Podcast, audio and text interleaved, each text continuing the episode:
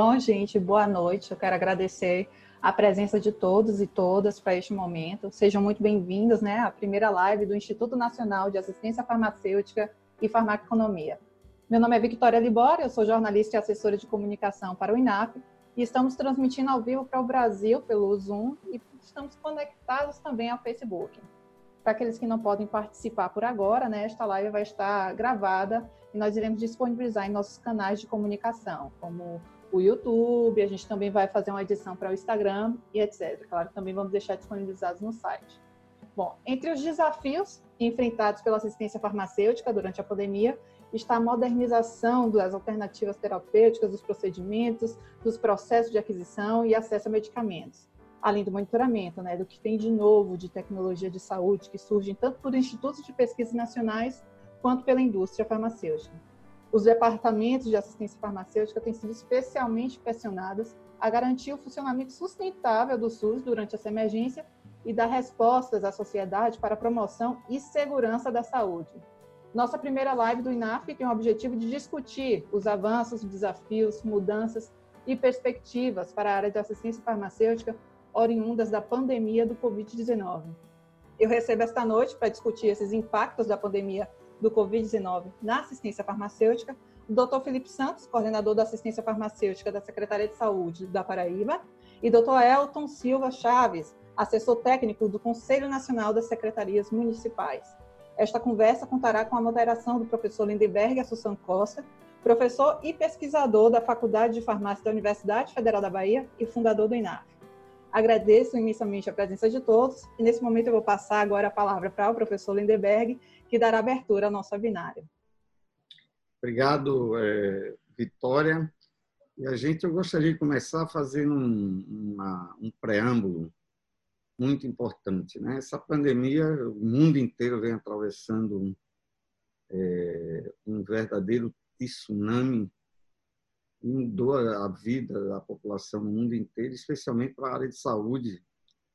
E eu gostaria de colocar duas coisas importantes. A primeira é que ela trouxe um impacto diretamente no Sistema Único de Saúde, um impacto, evidentemente, que vocês estão assistindo aí na sobrecarga do sistema, mas, sobretudo, trouxe um impacto positivo, porque agora a gente está vendo, tanto nós, como trabalhadores da saúde, pesquisadores, e a população, que o SUS ele é necessário, o SUS é para ser defendido, eu acho que a primeira grande mensagem é dizer que o SUS ele está dando uma resposta muito importante, principalmente para a população que não tem acesso a serviços de saúde, que não tem plano de saúde, como nós todos sabemos, que boa parte dos brasileiros, né, mais 70%, não tem né, acesso a serviços de saúde. A segunda coisa muito importante é que diante das grandes vantagens que têm as redes sociais, nós temos a,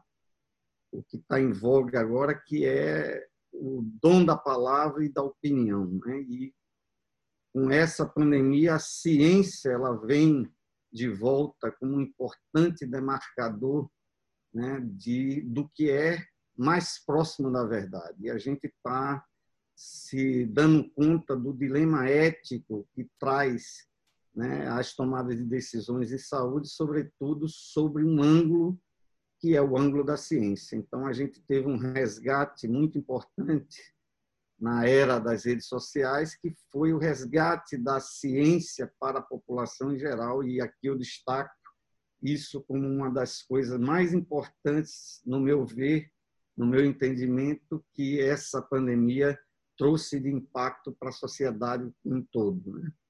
E aí, dentro desse, desse contexto, a gente tem a área de medicamentos, aí com vários dilemas, né, com vários debates. Né, os tratamentos, não temos um tratamento ainda para essa doença, que não vai ser o foco dessa live de hoje, mas, sobretudo, como o Sistema Único de Saúde está dando resposta a essa pandemia, especificamente na área de assistência farmacêutica, que é a área que nos compete aqui é, no dia de hoje. E aí, nesse sentido, eu gostaria de passar, é, a live tem como objetivo a discussão do ponto de vista institucional. Né? Eu tive a oportunidade de assistir várias lives essa semana, né? algumas nem, nem todas eu terminei a live, mas assim, que o debate de vários colegas farmacêuticos da assistência farmacêutica dos estados,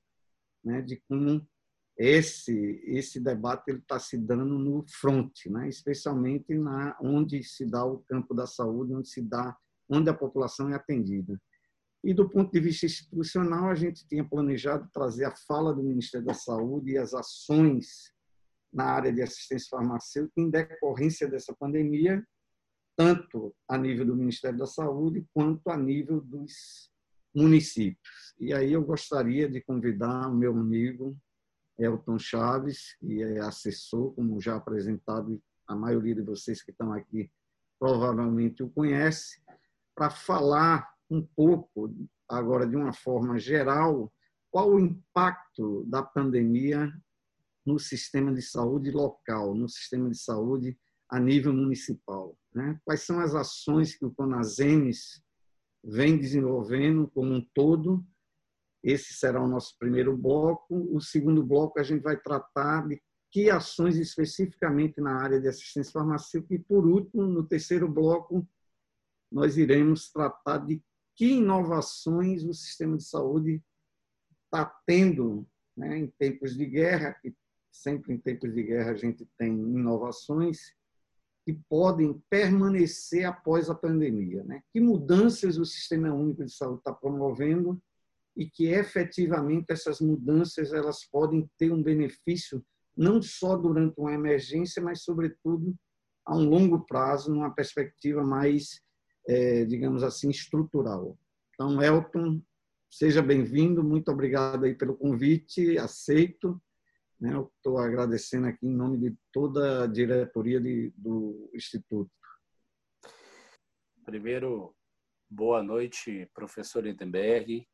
Então, no seu nome, agradeço a toda a diretoria da ENAF e já desde, desde esse início parabenizo pela iniciativa de promover um momento de debater um tema importante que está no cotidiano das pessoas, que está no cotidiano dos profissionais e que com certeza tem desafiando toda a nossa sociedade, todo o nosso é, aparato social, é, profissional e a estrutura do Sistema Único de Saúde.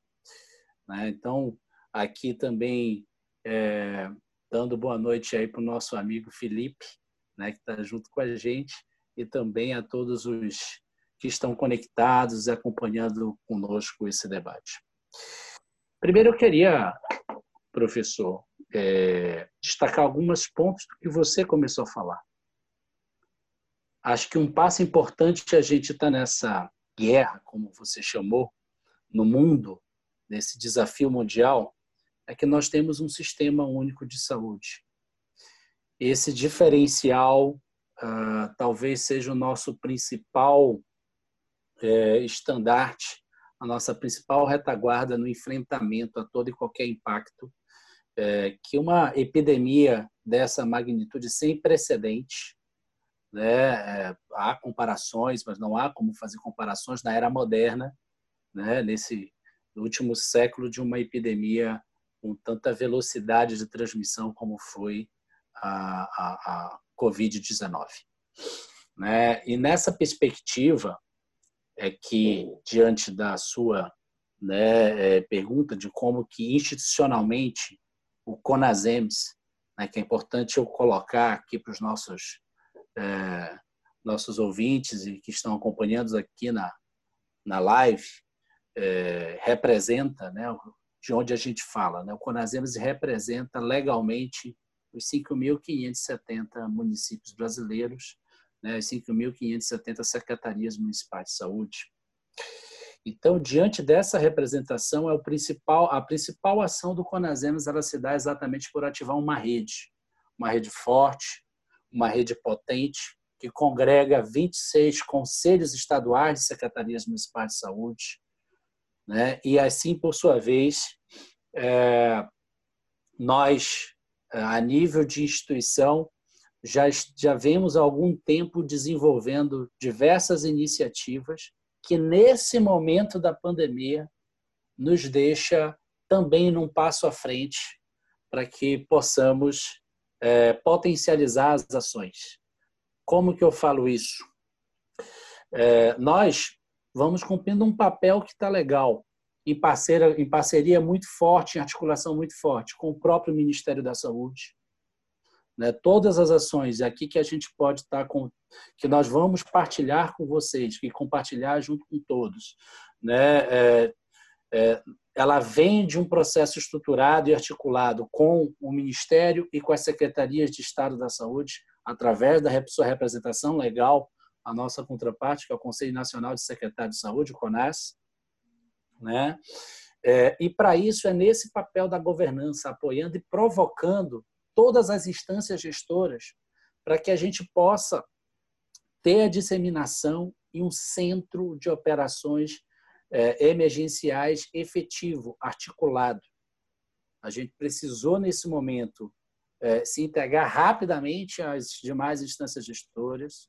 E isso, epidemiologicamente, as histórias que a gente tem de intervenção é, no mundo, é importante já dispor de um centro de operações emergenciais, compor para ter um comando central, fortalecer essa estrutura de governança, para que todas as questões sejam colocadas nesse espaço. E que assim a gente possa e aí, sim, com todas as áreas, a vigilância nesse momento tendo um papel totalmente central, né? a assistência nesse momento já está sendo muito é, é, é, acionada em todas as esferas, seja no município, no estado e também nas, a, nos hospitais federais, né? E é, articulando também outras instituições como o papel de disseminador é, de dados, pesquisas, dando uma maior escuta para os municípios nesse momento. Né? Então, a gente precisa rapidamente ter uma escuta rápida, potente, para que a gente entenda o que está acontecendo no momento lá, em cada fronte, como você bem lembrou, em cada município, né? É, é, numa perspectiva de entender é, uma epidemia que a doença Covid-19, a própria fisiopatologia dela ainda não está bem conhecida, então o que, que a gente conhece dela nesse momento, a gente vai aprendendo, mas o que, que a gente conhece já acompanhando em tempo real com esses, é, com todos os 5.570 municípios, discutido com os estados e com o governo federal nesse momento. Então, a nossa principal ação, de uma maneira geral, é esse diálogo no cotidiano, com todas as regiões. E aí não pode ser só com o município né? A gente tem, nós temos aí, é, com certeza, eu ouvido bastante o ministro nas coletivas, né? ouvido, ouvido outras lideranças dos próprios prefeitos, governadores, do próprio, próprio presidente da República, é, numa, num desafio que nós teremos no Brasil da própria estrutura do sistema. Né? Da, da, da, de, em determinado momento, a própria estrutura do sistema entrar em colapso, seja na assistência, né, é, é, é, nas estruturas da, na atenção hospitalar, é, mas um, o principal momento né, e a ação institucional que a gente, que o Conasems, né, em parceria com o Conas, Ministério, nesse momento, é, é focar para que a estrutura da governança do sistema não entre em colapso. Né? Eu acho que esse é o primeiro passo que as instituições, as lideranças sanitárias, é, nesse momento, precisam é, se ocupar para que essa organização das ações elas tenham um efeito prático potente e rápido. Né? Esse diálogo dos problemas nas regiões possam chegar com os estados, possam chegar a nível do centro de operações emergenciais e entender para que a gente consiga ter decisão rápida. É, essa capacidade de escuta profunda, né? É, essa, essa necessidade de organizar a, a rede, e ela vai extrapolar as, nós agregarmos diferentes e, e, importantes parcerias nesse momento. Não é só a Organização Mundial de Saúde, né? toda a estrutura do país, não só da saúde, nós estamos chamando nesse momento, tendo diálogo dia a dia, permanente. Uh, dia a dia não é só interno em todo o escritório do Conasems, né? Uh, estamos chamando, já tivemos contato com a própria Organização das Nações Unidas. Ontem mesmo, uh, parte do nosso escritório estava numa vídeo é, um pacto global da ONU, tivemos vídeo com Washington e mais de mais de 60 países uh, com a Organização Pan-Americana da Saúde para entender as evidências relacionadas ao tratamento da Covid-19. Chamamos as ações das, das, brasileira de indústrias de médicas, eh, de equipamentos médicos e hospitalares e odontológicos, a BIMO, né, para entender nesse momento é, o que que é e aí uma classificação muito deles, obviamente, né, mas o que que nesse momento é desejável, né, necessário, é, indispensável nesse momento de na perspectiva dos equipamentos. E obviamente estamos chamando aí uma rede de parceiros é, não só a Brasco mas toda a, a academia para nós estarmos juntos entendendo uh, aproximando para uma estrutura de governança e com essa rede potente de escuta né que vai exigir muito uh, um despojamento aí né, de todas as esferas de vaidade, né, ter que ter simplicidade nesse momento de lidar com o problema, porque os impactos eles são de todas as naturezas, não é só na saúde. A gente vê hoje a pressão né, dos impactos econômicos, dos impactos sociais do que é o confinamento e, obviamente, os impactos que tem na própria estrutura da saúde. Então, de uma forma geral, é, nesse momento nós estamos aí com mais de aproximadamente 250 apoiadores uh, sistematicamente, de forma permanente, em contato nessa rede e toda semana fazendo vídeos com Conasems, trazendo o problema do gestor na ponta e os nossos dirigentes estão lá né, em cada área técnica, dando apoio para eles, mas também captando essas informações e levando ao Centro de Operações de Emergência, junto do ministro, junto do presidente do CONAS e o presidente do CONASEMS trabalhando. Excelente, é, muito boa a sua colocação. Já já a gente retorna para fazer um contraponto né, importante, porque é uma, o cidadão ele é atendido no município. Né? E essa doença ela sobrecarrega principalmente urgência e emergência, sobretudo os hospitais. É, como é que está a rede hospitalar, já que a gente sabe que mais da metade dos hospitais tem menos de 50 leitos e eles não têm, né? já não tinham, o Brasil tem um grande problema de déficit de leitos de UTI. Né? Qual é a, diante do cenário epidemiológico, qual é a estratégia que o CONASEM está traçando para que isso não venha, né, juntamente com o Ministério da Saúde, a sobrecarregar principalmente a região norte agora, que é uma região é, específica do ponto de vista de acesso e que tem uma, né, pelos números mostrados aí, uma alta prevalência de casos da Covid-19. Me ouve, professor? Bom, é, importantíssima essa primeira pergunta, esse primeiro ponto que você destaca. É, logo no, no, início do primeiro caso confirmado no Brasil, em São Paulo, a diretoria do Conasems fez uma reunião e rapidamente o presidente do Conasems, de posse de um conjunto de discussões, apresentaram uma proposta para o ministro é, para que a gente, para que todos os municípios obviamente, não pode ser descolado de um processo de governança regional e no Estado, né, é, é, pudessem estar. É, e aí foi publicada uma portaria permitindo que os hospitais de pequeno porte, como você citou, né, que são mais de 3 mil no país, né, até, até 50 leitos, pudessem é, ressignificar esses seus leitos, reestruturar esses seus leitos e redirecionar como retaguarda para as UTIs, até para liberar as UTIs é, nos hospitais de referência nos estados. Né? Então, esse foi, por um exemplo, um momento rápido, uh, decisório, e para isso exigiu também uma, uma um novo arranjo da CIT, né? reuniões permanentes, pactuações rápidas, uh, não dá para agregar todo mundo, né? todos os dirigentes de CONAS e nesse momento. Mas esse... As CIS devem ter tido um papel fundamental nisso, né? Esse foi, esse foi um, um, um, Por isso que nós destacamos a potência do que é a rede Lindenberg.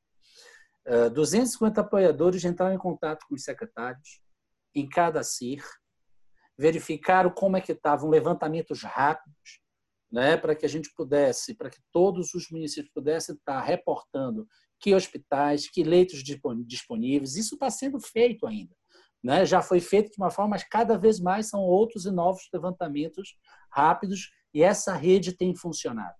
E isso exigiu, sim, um diálogo lá na ponta, um diálogo lá na região, né? porque é, aquilo que, nós, que eu falei logo no início, que foi importante, nós não podemos deixar que a governança do sistema entre em colapso primeiro.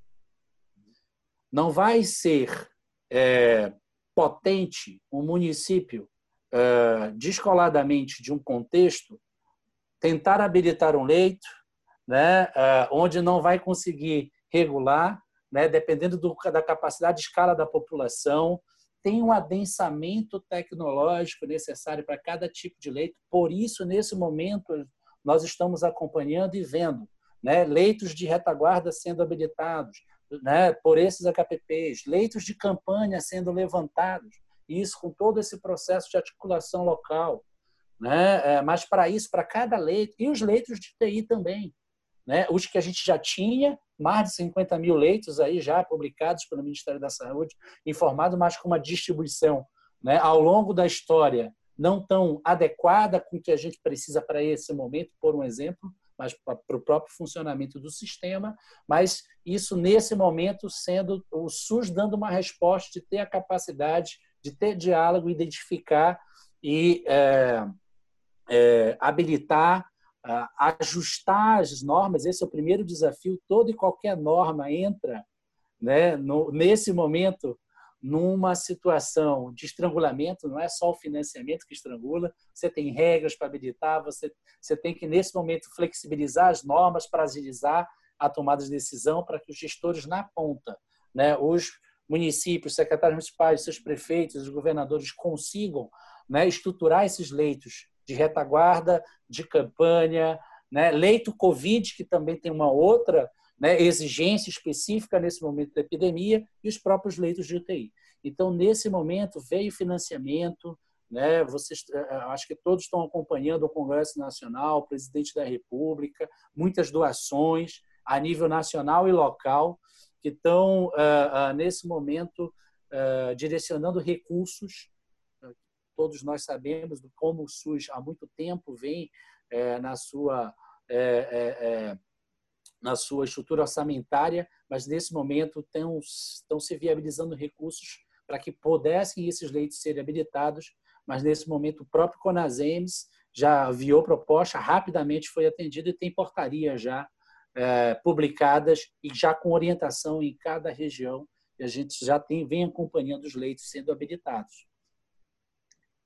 Muito bem, muito bom. Eu queria avisar as pessoas que estão entrando agora na live que a gente está ao vivo no Facebook e estamos é, dividimos essa live em três blocos. Né? Um primeiro bloco falando do impacto da Covid de forma global, né? de uma forma mais ampla, tanto para as instituições. É, tivemos um comunicado da doutora Sandra Barros, ela vai estar participando no próximo sábado. Ela teve um chamamento por conta da Covid. Essas instituições estão muito sobrecarregadas e agora eu queria convidar é, Felipe Santos, ele é farmacêutico e ele é o gestor hoje da assistência farmacêutica do estado da Paraíba. E trazer um pouco a perspectiva do Estado, principalmente da ponta, é, de qual é o impacto especificamente num, num estado como a Paraíba, um estado do Nordeste, é, na área, na assistência farmacêutica, primeiramente na área de saúde e posteriormente na área de assistência farmacêutica vai ser o segundo bloco que a gente vai discutir aqui. Felipe, por favor, seja bem-vindo. Boa noite, professor. Boa noite. Mas primeiramente obrigado aí pelo convite. É, Elton, prazer. Muito importante a tua fala inicial e acho que assim importante para a gente olhar para esse cenário é olhar quanto a gente teve nos últimos anos, se a gente pegar nos últimos 10 anos, às vezes é quando a gente está falando de SUS todos os dias, né, de uma forma muito ampla. É, a gente talvez teve algo parecido nos últimos anos, quando a gente teve o lançamento do Mais Médicos, onde se todo dia tratava-se de saúde, mas agora numa perspectiva muito diferente, né? uma perspectiva hoje que afeta todo mundo. Todo mundo se vê nesse momento e nessa posição. Então, acho que as pessoas é, veem isso, esse momento atual, com muita preocupação, e é um momento onde fica evidente a necessidade do sistema único de saúde, que atenda todo mundo, né, que atenda as pessoas, que consiga olhar e priorizar. E quanto é importante que, enquanto nós, Estado brasileiro, é, estejamos preparados para isso e focando em esforços econômicos a garantir esse sistema né, funcionando. É, acho que a gente tem dado alguns passos importantes para isso. É, por outro lado, também a gente sabe que o sistema de saúde depende muito das estratégias das pessoas e da sua comprometimento com as estratégias dadas hoje, principalmente capitaneadas por, pelos municípios, os prefeitos e os governadores, frente à discussão do isolamento social. Então, essa é uma necessidade que, enquanto sociedade, a gente vai entender daqui a alguns meses, anos, o qual é o nível de comprometimento e a gente vai muito mais se poder se analisar enquanto sociedade quanto esses movimentos, né? E esse eu acho que é o grande problema da governança. É, hoje, Elton trouxe uma parte importante sobre o papel da governança dentro do, do SUS, mas a gente tem uma dificuldade hoje da governança que é no nível estrutural maior, que é da, dos enfrentamentos entre governadores e presidência da República, do próprio presidência da República e Ministério da Saúde.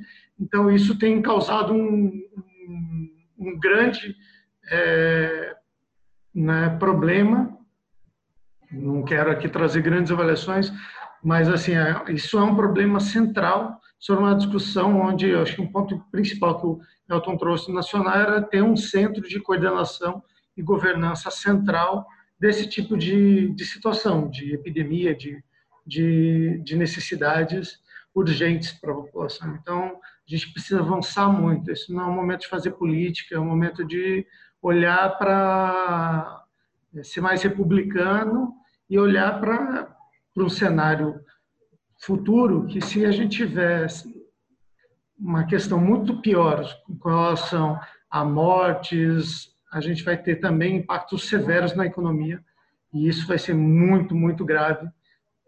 Então, é fundamental que a gente olhe nesse, nessa perspectiva. Acho que esse é o primeiro ponto que eu trago como um problema de governança que a gente tem. Por outro lado, essa epidemia ela também, ao mesmo tempo que ela traz alguns pontos importantes das pessoas valorizarem, o SUS valorizarem, ela também expõe algumas fragilidades desse sistema, como o doutor Lindenberg já trouxe, acho que as questões dos leitos eram uma questão e vem sendo enfrentada agora por vários estados, municípios, né, no, no sentido de criação de novos leitos, de uma rede que dê suporte a isso organizada. Então, isso vem sendo feito um papel importante dentro das esferas estaduais, com os governos, secretarias estaduais e, e COSEMES. Acho que esse tem sido um, um movimento bem importante. Por outro lado, também evidencia o outro problema da nossa rede de apoio diagnóstico. Né? A gente tem uma rede de apoio diagnóstico muito sucateada nos últimos anos, isso tem sido muito evidenciado com o problema da na, a Covid tem é, evidenciado isso. Né? Nossos problemas de testagem hoje, eles vêm começar agora a ter um crescimento forte do processo de testagem. Isso evidencia um problema grave do sistema, que foi sucateado durante anos. Por uma, uma outra questão, acho que é importante, são as questões de, das nossas indústrias nacionais. Né? Muito dependente da China, e quando a gente tem um problema hoje na China, né, a gente tem um problema de mundial de abastecimento de insumos, farmoquímico, enfim, isso é um problema gigantesco que a gente vai precisar olhar também de uma perspectiva mais de médio e longo prazo de como poder enfrentar essa crise. Aqui eu não estou aqui nesse espaço representando todos os estados e nem nem seria esse o papel, mas trazer um pouco do, das estratégias que aqui no, no estado a gente conseguiu avançar bastante nesses últimos 30, 45, 30 últimos dias. Acho que primeiro foi a organização de uma rede, da, da rede terciária, para dar suporte a questões né, de internações, de principalmente questões graves. Né? Então, a identificação muito grande entre e comunicação com a rede sobre os, as notificações de síndrome respiratória aguda grave, né, com uma, uma agenda forte de, de regulação. Aqui no estado a gente tinha um problema grande relacionado ao processo de regulação, porque todo o MAC basicamente estão nos municípios, então o estado dentro tinha um papel muito pequeno dentro dessa estratégia de regular, sendo que o MAC estava todinho nos municípios, então basicamente era uma estratégia que a gente regulava alguns serviços da secretaria, e isso foi tem sido importante para ajudar a toda uma mudança do processo de regulação de leitos aqui no estado. É, então teve toda uma organização de centros de referência, é, mobilização de ondas, de, de liberação de leitos. É, a gente tem um hospital está fazendo dois anos de inauguração aqui, o Hospital Metropolitano, hospital de referência em neuro e cardiologia, mas que tinha uma ala importante ainda de expansão. E essa ala foi toda montada para UTI, são mais de 25 UTIs montadas nesse hospital, então com uma ampliação importante da rede. Então, outra coisa que eu acho que foi fundamental foi a criação do Centro Estadual de Disseminação de Evidências e Saúde do Covid-19. É um centro que tem trabalhado constantemente na atualização de, de evidências científicas que é, né, trazem sobre a questão da para orientar a rede assistencial sobre como manejar essa doença, e como o Elton disse, a gente está aprendendo a lidar com ela dia após dia. E, essa, e esse grupo ele está muito focado em discutir bons protocolos. A gente tem um protocolo já lançado, foi lançado já tem uns 15 dias, 15, 20 dias esse protocolo lançado já na rede. Tem sido orientador sobre as práticas, inclusive sobre o uso de medicamentos, né? Como, é, enfim, diversos, como um deles as questões sobre cloroquina, hidroxicloroquina, enfim, é, oseltamivir, enfim, os medicamentos que a gente tem lidado, inclusive os medicamentos antibióticos como é, azastidina, teicoplamina, enfim, diversos já discutidos aqui com boas evidências que o grupo vem trazendo. Acho que basicamente isso a gente discutiu, que a parte dessa transformação a gente vai fazer no próximo bloco, né, professor? Então é isso. Só um apanhado geral é esse. É, Elton, entra aí, por favor, com sua câmera. câmera. É, eu queria só colocar para as pessoas que estão fazendo perguntas e comentários aqui no bate-papo que a gente vai estar respondendo, na medida do possível, todas as perguntas que são importantes.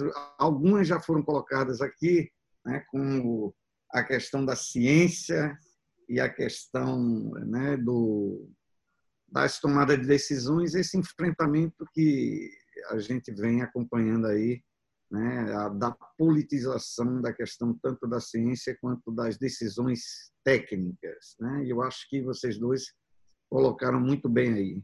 A gente vai voltar as perguntas aqui, eu estou coletando aqui junto com a jornalista para poder perguntar escolher algumas que têm num conjunto delas o mesmo significado, o mesmo sentido, para que a gente possa esclarecer as pessoas que estão participando da live.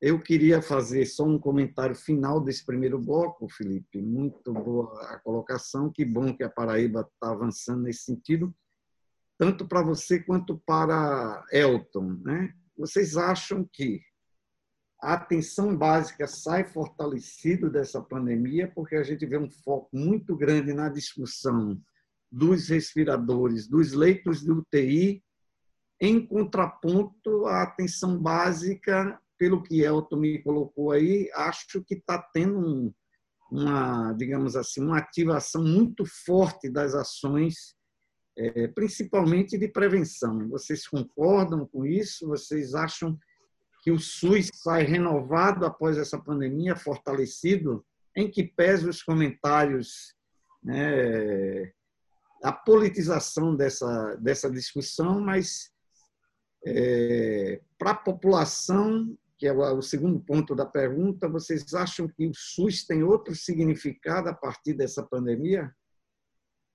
São duas perguntas. A primeira, se a atenção básica está fortalecida nesse contexto, porque a gente ouve muita discussão em cima do isolamento, em cima né, de achatar a curva para que os hospitais estejam preparados para receber doentes graves. Né? Eu, particularmente, venho de hospital, minha vida inteira trabalhei em hospital, e só sabe o que é leito de UTI quem está dentro do hospital ou quem está na regulação que precisa colocar esses doentes. Né?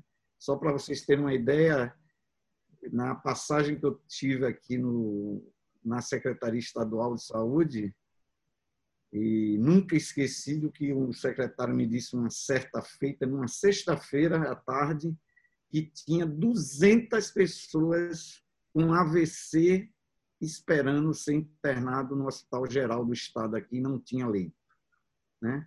Era uma verdadeira, um verdadeiro cenário de guerra. Isso a gente está falando aí de 12 anos atrás, né, numa mudança também importante que teve aqui no estado da Bahia. Então, essas duas questões que eu acho que são questões chaves e que são muito importantes porque a gente sabe que o SUS sempre sofreu com falta de leito, né? E tem um dos maiores programas de atenção básica do mundo. Então, essas duas áreas, elas em que pé ser complementares, vocês acham que vamos ter uma mudança né? e o reconhecimento, evidentemente, do SUS pela população? Bem, professor. Posso começar? Claro. Primeiro, eu te agradeço pela provocação. Eu não tenho dúvidas. Eu vou começar do, de trás para depois ir para a última pergunta se o SUS sai. Eu não tenho dúvida que o SUS já já teve grandes ganhos nesse momento da pandemia. Só o fato de, num momento de crise que instalada como está, né, de você estrangular toda a capacidade do sistema público e privado suplementar. E aí você vê o sistema público dando resposta a todo o processo e coordenando o processo, e a população se identificando e vendo, dando fé na, no, no sistema, isso já é um ganho, né? E toda a estrutura, é, é, todos os poderes legislativo, executivo judiciário, né, voltados para fortalecer o sistema né, é, de, é, direcionando recursos, direcionando né, todo e qualquer é, é, é, aparato necessário para o enfrentamento da pandemia. Então, desde já a gente já vê um ganho importante. Eu não tenho dúvida que o Sistema Único de Saúde, após aprendendo com tudo isso, vai se fortalecer. E na atenção básica, para nós no Conasems isso é muito especial. Por quê? Uh, já estamos trabalhando antes mesmo da pandemia, com foco todo institucional do Conasems, né, na sua plataforma política, com uma série de iniciativas nessa perspectiva de fortalecer a atenção básica. Mas a gente precisava, um, aumentar, melhorar a, a qualidade e a capacidade da gestão municipal e fortalecer os COSEMs. Nessas duas diretrizes, várias iniciativas diversificadas foram é, é, colocadas à disposição dos gestores. Né? O próprio projeto apoiador foi um processo de fortalecimento tanto do COSEMES quanto do gestor, de qualificar. Qualificamos esses gestores nesse momento, vários cursos para que três políticas principais pudessem se integrar e pudessem enfrentar todo aquele cenário que você colocou do hospital. Né? Uma realidade que a gente tinha pacientes crônicos agudizados no hospital por um desfecho de, um, de uma condução, manejo clínico mal cuidado, na retaguarda desde, os, desde a, a própria o estágio inicial da doença. Né? Se eu tenho paciente naquela condição de cardiopatia grave já né, pós-infartado lá no hospital, é porque eu não cuidei bem né, da hipertensão, ela evoluiu para uma cardiopatia. Então, uh, ou diabetes, enfim. Então, uh, temos aí iniciativas em curso, muitos, milhares de profissionais treinados nesse momento então, tem uma potência muito grande na área da vigilância com o projeto da Dinamira. Né? Na assistência farmacêutica com atenção básica, para a integração não só da vigilância com a atenção básica, da assistência farmacêutica, milhares de profissionais farmacêuticos e profissionais de apoio, de nível médio, outros profissionais de nível superior, para que pudessem estar é, é, é, aprimorando suas, conhecendo as metodologias mais importantes e eficazes. E nesse momento, muitas iniciativas, o próprio Conasems, em parceria com a SAPS, né, já dispôs, eu falo melhor dos projetos um pouco mais na frente na área da ciência farmacêutica, né, mas hoje nós temos, para além do processo de, que foi a discussão da própria atualização da política de atenção básica, e agora o financiamento da atenção primária veio num processo de discussão né? E com esse momento da pandemia, com isolamento muito bem lembrado por você, nós tivemos que, olha, cirurgias eletivas, para cirurgia eletiva, seguro o paciente é, para liberar esse leito. As doenças não param. O diabético continua diabético, o hipertenso continua hipertenso.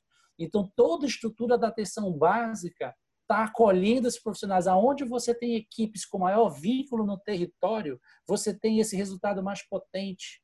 E aí, lá na frente, nós vamos falar das ações, por um exemplo, na assistência farmacêutica, todas as ações que a atenção básica nesse momento para potencializar o isolamento social.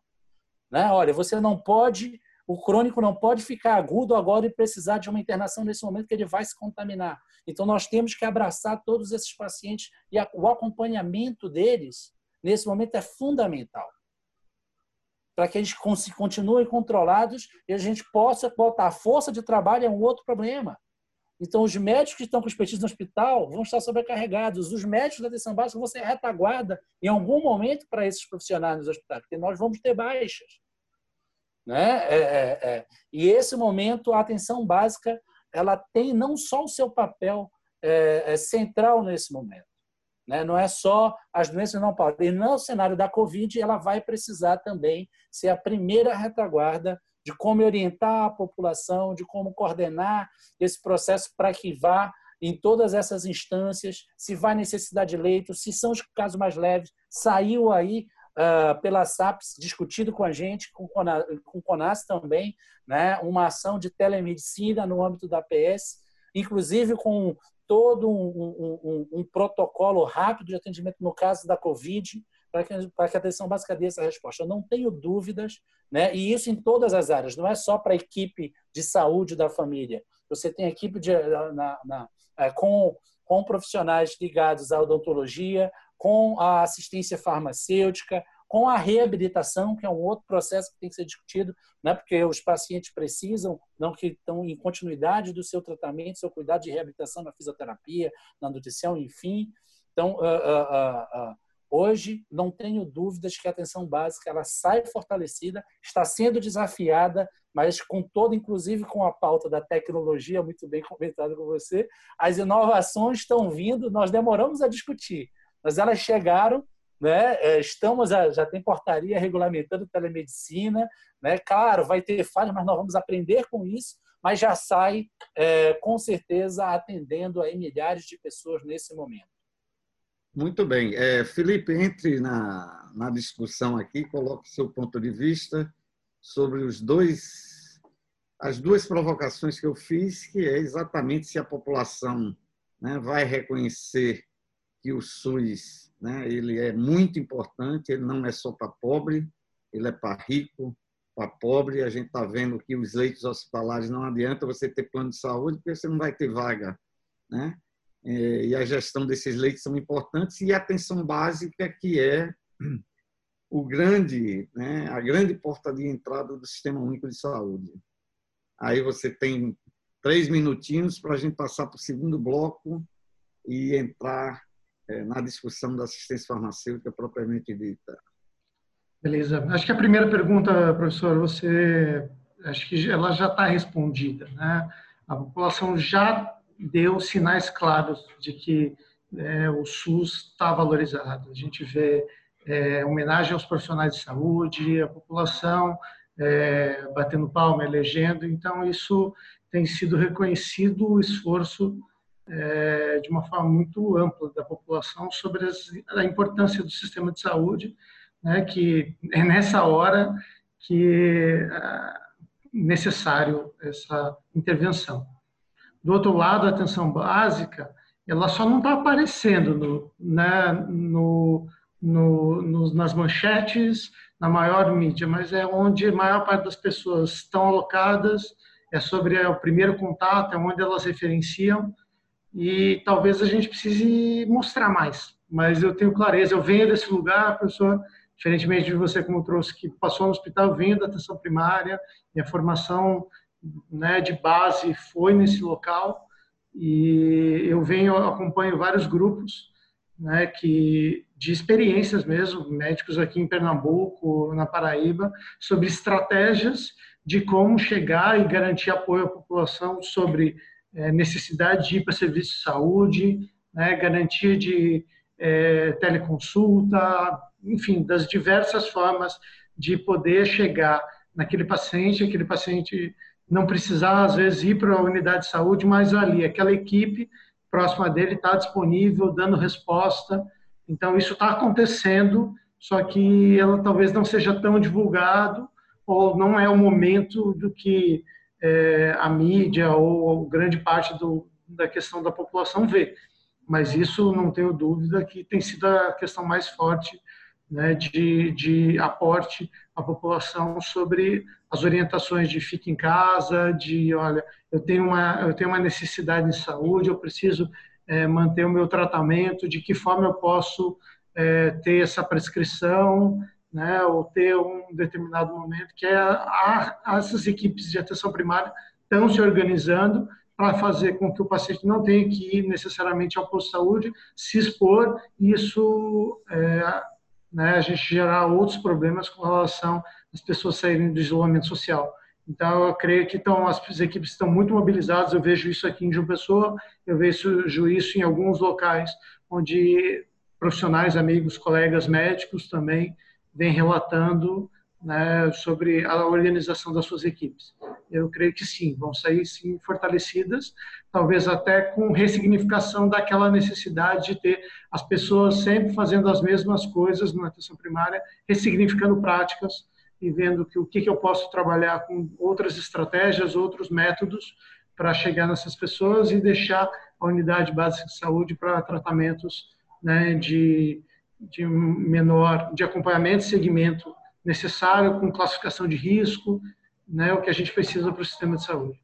Muito bom. É, vamos passar para a segunda etapa e vamos começar com Elton. Né? Pode ser com você também, Felipe, é, sobre qual o impacto da Covid-19 especificamente na área de assistência farmacêutica. Pode ser por você e depois Elton complementa a sua fala a nível institucional. Beleza. Acho que a questão da Covid para nós, né, na, na, assistência farmacêutica, ela traz diversas formas. A primeira, a necessidade de que, assim, a gente, falando muito na, no âmbito estadual, nós temos as farmácias do componente especializadas, são estruturas que têm grande concentração de pessoas. Né? Mais de 2 mil, 3, né? 1.500 atendimentos dia, 2 mil, enfim, isso depende da realidade de cada estado. Aqui a gente tem uma média de 1.500 atendimentos né, num dia. Então, isso é uma, é uma aglomeração de pessoas muito grande é, e necessitava intervenção para a gente reduzir essa estratégia. E como as estratégias principais a gente fez mudanças de horário, orientações para as pessoas chegarem nos serviços, é, atendimento por mais tempo, dependendo do estoque do produto. Então, exigiu também uma, uma necessidade de alguma de desburocratização dessa estrutura. A gente tem um, um componente especializado de, um, de uma estrutura muito burocrática, é, por várias razões, por vários motivos. É um grande investimento, né, são vários, em termos de valor, é, ele é significativo, mas a gente já vinha amadurecendo isso já de pelo menos um ano, de um ano para cá, a necessidade de ressignificar isso, né? E o Covid, na verdade, fez basicamente é acelerar o processo de desburocratização e flexibilização desse, das, das dispensações e toda a gestão desse componente. Então, acho que tem um aspecto que demandou muito das equipes, né? É um comprometimento forte sobre essas, esse trabalho, mas eu acho que o que vai ficar é a necessidade de a gente ter que repensar mesmo o que é que a gente precisa estar com um espaço burocrático dentro desse espaço. Né? Por outro lado, as questões de abastecimento, logística, né? então é um, foi uma questão que tem impactado fortemente. Né? A necessidade de sair só de um aspecto de foco do companhia especializada, ele não é só um foco, mas grande, basicamente articulação com os municípios, com serviços de referência, que em alguns momentos isso não estavam vinculados diretamente à assistência farmacêutica, hoje a gente faz atendimentos diretos, diretamente mandando para produtos para hospitais, até privados, sobre as questões de necessidade para o coronavírus. Então, acho que amplia um pouco da nossa rede de contatos, e acho que isso tem sido positivo nessa perspectiva de ampliação, a necessidade da, da gente também ter um protagonismo sobre a discussão, por exemplo, sobre os protocolos, uso ou não de determinados medicamentos. Né? Então, tem sido esse movimento tem sido produzido. Ao mesmo tempo, uma essa questão da logística de, um, de uma cadeia muito grande de necessidade de suprimentos, necessidade de várias compras no âmbito estadual, então, tem, tem chamado muito a, a esforços né, do, dos gestores da assistência farmacêutica estarem presentes e apoiando não só questões de medicamento, mas das compras em gerais das secretarias de uma forma bem geral. Então, eu me coloco nessa posição aqui, tenho contribuído com o grupo do Estado para é, esse tipo de, de ação, mapeando fornecedor, rede, enfim, é, como uma estratégia de, de, de, abastecer a rede se colocarem também com um exercício de protagonismo importante que a área da assistência farmacêutica já tenha a contribuir. Acho que é isso, professor, sobre um aspecto para ser mais, mais objetivo. É. É bacana, eu reconheço o trabalho que você faz lá, Felipe, e quem está nessa área, quem passou, sabe que é muito difícil num momento de crise dessa, e com os recursos humanos que a gente tem, atender a todas essas demandas, tanto de urgentes como. Eu só tenho uma pergunta: a judicialização diminuiu no, no período do Covid? que era uma grande demanda né? extra, digamos. É, aí continua sendo, né? Temos de volume orçamentário, não se discute. Mas, assim, Mas não parou, não. não, não solicitação? Não parou, não. A gente continua recebendo o tempo todo. Né? Demanda, isso não parou. É, eu não vejo diminuição desse, de um volume de, da, da judicialização, não. Nem com a quarentena parou? Não, não parou, não. Ok. É o... talvez, talvez a gente vai ver isso daqui a uns 30 dias, mas, assim, se a gente for ver, doutor, uma coisa que a gente tem muitas demandas dentro do judiciário muito represadas. Uhum. Né? Então, eu tenho pacientes que solicitaram medicamento há 11 meses atrás, ele teve deferimento agora. E, mas aí o juiz me manda comprar cinco dias. Uhum. Mas ele deferiu um processo de pedido há 11 meses atrás. Isso é verdade, não estou falando aqui, ó, agora, recente. E isso está em todo lugar. Então, assim, tem muita coisa represada. Então, não, o, o, as demandas que estão chegando, elas não são de desses últimos 45 dias, elas estão, ó. Então, ainda a gente vai ver. Talvez a gente tenha uma diminuição daqui a uns meses, mas hoje isso não, não afetou, não.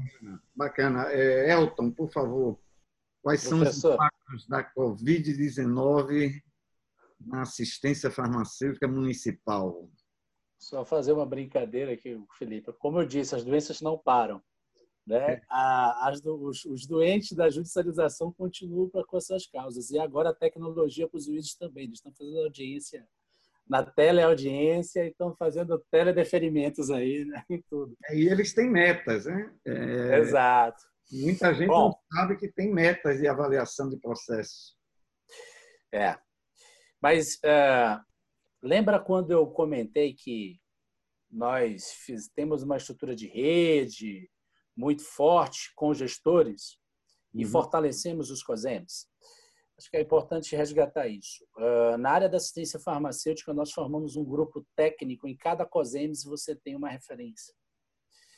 E no início de março, prévio à pandemia, com o primeiro caso no Brasil, o próprio grupo técnico já começou a se antecipar e dizer, olha, é, vamos conversar com o Ministério, vamos conversar com o CONAS, as estruturas de compra não vão dar conta, os planos de contingências vão precisar olhar para assistência farmacêutica, pois ela vai ser muito exigida.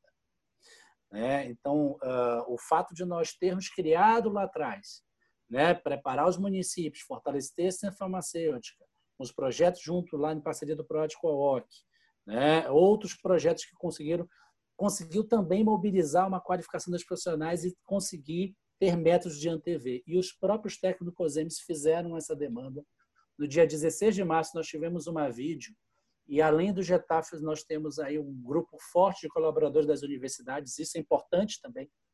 A universidade está próxima do processo de discussão para contribuir também com metodologias, com, com evidência, com estudo. Na área de assistência é, farmacêutica? Na área de assistência farmacêutica, principalmente. Não é só na assistência, mas nesse caso especificamente. E no dia 16 de março, eles mesmos me pressionaram para fazer uma vídeo, junto com os professores e com ele, e dali saiu essas demandas que eu fico feliz de ouvir o Felipe, né, de fazer na Paraíba, uh, de ter uma demanda muito integrada e articulada de como e ouvindo alguns relatos de municípios que já tinham saído na frente, algumas capitais como São Paulo, né, e aí o coordenador lá, o Felipe Carvalho, uh, em Porto Alegre, o Leonel Almeida, uh, que já tinham planos de contingenciamento para as farmácias públicas e privadas. É, e naquele momento nós tiramos um texto base, rapidamente também é, foi importante integrar forte. Nós temos aí, a Sandra não está hoje presente, mas todas essas ações foram muito integradas articuladas. O Weber pelo CONAS, a Sandra pelo DAF no Ministério, né, que estão os dois estão fazendo um trabalho, ninguém está dormindo nesse período, é. né? É, mas é muito importante ouvir rápido o que está acontecendo e ter uma decisão para que a gente pudesse estar orientando rapidamente as farmácias, tanto municipais quanto estaduais, quanto uh, do setor privado. Então, naquele momento, o que, que de impacto precisava ser discutido rapidamente para a assistência farmacêutica? Uh, muito se conhece, a evidência está em toda intervenção não farmacológica, e isso é importante. Né? A, a, intervenção farmacológica nós não temos evidência, que com certeza isso vem em pergunta para nós debatermos lá na frente. Né? É, como que a assistência farmacêutica se organiza e potencializa as intervenções não farmacológicas? Esse foi o primeiro debate que nós precisamos, precisamos, precisamos tínhamos que discutir e fazer uma orientação. Foi daí que saiu uma nota técnica conjunta entre o Ministério, uh, uh, uh, CONAS e CONASEMES, assinado pelos nossos presidentes e pelo secretário Denizar, né, onde saiu quatro eixos de organização, um do eixo para como organizar as farmácias, né? Quem podia naquele momento tinha EPI, hoje já não tem, então precisava orientar até as barreiras, barreiras físicas, como se distancia para o profissional, porque as farmácias não, é um serviço essencial, não para, nem no setor público, nem no setor privado. Né? É, várias orientações nessa, é, é, nessa direção. É, as outras orientações foi na perspectiva das farmácias públicas, e aí o exemplo dado pelo Felipe, nós tivemos o cuidado, mas também com muito cuidado, Lindenberg, que a assistência farmacêutica está sendo exigida um impacto não é só na questão do nível de organização. Então, nós precisamos, ó, do jeito que nós discutimos a atenção básica, as doenças não param. Como que eu vou controlar o diabético, que é um grupo de risco, o hipertenso, o asmático, né? Num momento, para até que se ele for contaminado, ele não tenha um impacto pior né, do seu quadro da doença, eu precisava e manter o isolamento, o distanciamento dele. Então, as farmácias precisavam avaliar e aí nem todo mundo está no tempo de abastecimento, estoque para atender, dispensar por mais de 30 dias. Essa foi uma primeira orientação. Aqueles avaliem os seus estoques para todo o elenco da atenção básica e também nas farmácias privadas. Se você puder dispensar para mais de 30 dias, o faça. Assim você não vai expor principalmente os pacientes de grupo de risco a aglomerar na farmácia, a se, a se deslocar. E a gente sabe que o Brasil, o Brasil é um país muito desigual né? E também garantir seu tratamento para não descompensar. Então, essa foi uma orientação para a atenção básica e para o componente especializado. E o mais desafiador no componente especializado por, pelo conjunto de burocracias que o Felipe já falou, que às vezes são necessárias para uma questão de segurança. E isso é um limite que essas orientações eles caminham juntos. A gente está andando no fio da navalha. Estamos flexibilizando. Dispensação para mais tempo. Não teve, foi orientação do CFM. Os médicos pararam as consultas a nível ambulatorial, no setor privado. E na, no setor público também a gente teve né, o afastamento, o isolamento, né, a quarentena de alguns profissionais. Então, a consulta a nível ambulatorial, a nível ambulatorial de março para cá é muito dinâmica. Agora nós temos a teleconsulta regulamentada, mas no início nós não tínhamos. Então, a prescrição, né, a receita médica precisava também, para aqueles pacientes de uso contínuo, ter seu período né, é, é, aprovado automaticamente ou de alguma maneira é, eletrônica, no caso, no caso da teleconsulta. Então, nós orientamos nesse sentido, saiu nessa nota, nessa nota conjunta, no momento que nós discutimos né, no Getaf, o Web fez a Câmara Técnica, nós discutimos com a Sandra na área técnica e propusemos para os dirigentes do SUS, rapidamente eles lançaram essa nota. E isso forçou automaticamente no paralelo com a farmácia popular, que foi um pedido nosso também.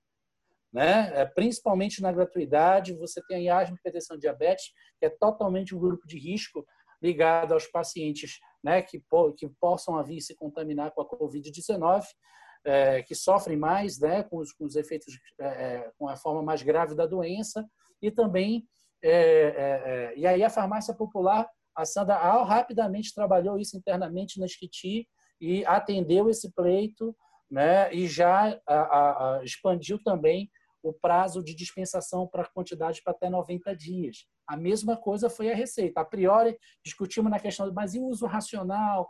Como que vai ser? E cada momento é muito rápido, dinâmico. Olha, vamos andar no fio da navalha, vai ser risco. Qual que é o risco maior? Eu ferir o isolamento, o distanciamento ou um risco de alguém negligenciar o cuidado com a administração e o uso desses medicamentos. Né? É, vamos ter que aprender tanto no acompanhamento do segmento farmacêutico, isso é importante, o lado do cuidado e a farmácia clínica nesse momento, né, dos profissionais também vai ter que se reinventar né? É no momento que não puder fazer as consultas com o paciente, mas nós fizemos essa orientação por farmácia popular e a receita vale por mais por 365 dias, né? Porque aqueles que já vinham com receita para renovar não teriam consultas. Na mesma situação, é, nós fizemos um eixo relacionado ao uso racional.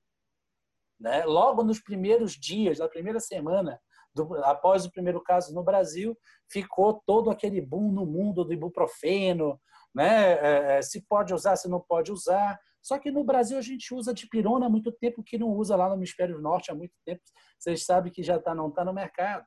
Olha, o Brasil não precisa. Nós, pelo Conasempos, por um exemplo, nós já temos mapeado essas fragilidades. Nós tínhamos levantamento, né? já tínhamos vários dados e já vínhamos trabalhando algumas fragilidades ciência farmacêutica. Para nós, na, no setor público, ficamos perplexos com isso. Ó, calma todo mundo, a gente tem dipirona e paracetamol.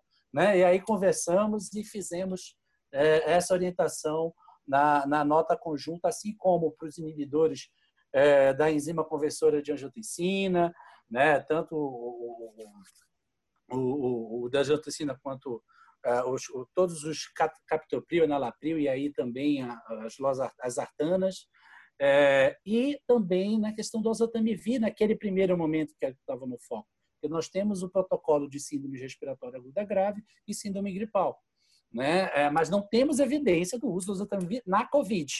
Mas já tinha uma orientação de uso para suspeita nesses outros casos que já tem evidência e protocolo bem definido. Uh, na sequência, vieram outras demandas e, com certeza, cada decisão ela pode ser revista. Isso eu tenho que deixar muito claro para todo mundo. Nada vai ser estático, é muito dinâmico e muito rápido a cada dia, a cada semana. Né? Aí veio a necessidade das prescrições, veio a, a, pressão em cima da Anvisa que nós, de forma articulada e responsável, fizemos com a Anvisa em relação aos medicamentos controlados. Esse foi outro pa passo, porque você tem medicamentos de uso contínuo sujeitos a controle especial e aí tinha todo o problema de ter o receituário na mão, de como que as farmácias poderiam, com segurança, né, fazer a dispensação desses medicamentos, como que você vai fazer esse vínculo no setor público, no setor privado. Então, a Anvisa fez a resolução 357 né, é, é, é, é, de forma rápida, é, unimos vários comitês, e aí eu parabenizo muito o Comitê da Promoção do Uso Racional de Medicamentos, que tem contribuído, várias outras instituições, a exemplo do INAF, né, mas muitas universidades têm feito a discussão e a gente está tentando captar todas as informações para transformar em decisão. Né? É, fora os controlados, né, é, nós é, estamos monitorando toda a situação de como vai a evolução e veio é, é, aquela, para nós, na assistência farmacêutica, vai ser um evento sentinela daqui para frente, o caso da, hidroxo, da hidroxicloroquina e cloroquina, porque quando foi aventado pelo, pelos presidentes de alguns países, não só o Brasil, né, foi uma corrida às farmácias e rapidamente esses estoques zeraram e gerou um problema para lúpus, gerou um problema para os pacientes com lúpus e artrite. É, tivemos uma articulação forte com o CONAS e todos, a exemplo do Felipe, que participaram, vários coordenadores estaduais. Levamos é, também com a Sandra e também levamos para o ministro, para os presidentes CONAS, quando nós vimos a necessidade de ter um processo articulado nas SES para acolher os pacientes que não tiveram mais acesso aos medicamentos no setor privado e também conversamos com grandes parceiros que nesse momento eu sei que tem muitos nos acompanhando, né, é, que são da indústria farmacêutica. Uhum. Né? É, é, um ator, é, são parceiros importantes nesse momento. É, conclama a todos, precisam nos ajudar, estar junto, porque não é só o exemplo da hidroxicloroquina, da hidroxicloroquina foi um evento sentinela. Nós temos vários outros medicamentos que nós vamos precisar, sim, do monitoramento conjunto dos, do, do Estado brasileiro, em todas as suas esferas gestoras, mas também do setor produtivo, para que nós não possamos ter nenhum uh, horizonte de problemas com estoques e abastecimento e acesso à população aos medicamentos. Então, de uma forma geral, a, a, na, nas primeiras semanas, professor, essas foram as medidas. Só que, assim, a nível institucional que nós propusemos, de forma articulada, isso saiu em decisão. Mas uh, há outros impactos que é preciso. A assistência farmacêutica nunca foi, nunca foi tão exigida como nessa pandemia. Os impactos financeiros ele vêm de diversas naturezas. Então, eu tenho um orçamento tripartite previsto para atenção básica, tenho um orçamento tripartite previsto para componente especializado e estratégico. Isso já está dado num cenário sem pandemia e que nós vamos ter que continuar dando conta. No momento, a logística do país, a logística do mundo está sendo estrangulada, está sendo estressada. O Felipe tocou ali ligeiramente. Nós temos IFAs que não chegam no Brasil, nós temos IFAs né, é, que também estão sendo disputadas com outros países para produção né, de medicamentos básicos importantes. Então, nós, a, a, o fato de temos que ter uma coordenação central para isso, vai exigir dos municípios aquela estrutura de governança que nós conversamos mais cedo, né? para que nós não entramos numa, numa situação, não, não chegamos a, a, presenciar uma situação de quem tem mais tem e quem tem menos não tem. O que, é que eu quero dizer com isso? Está aí o exemplo dos EPIs. Né? Se eu não coordeno essa demanda nacional, sai uma corrida desenfreada, alguns vão conseguir, outros não vão conseguir.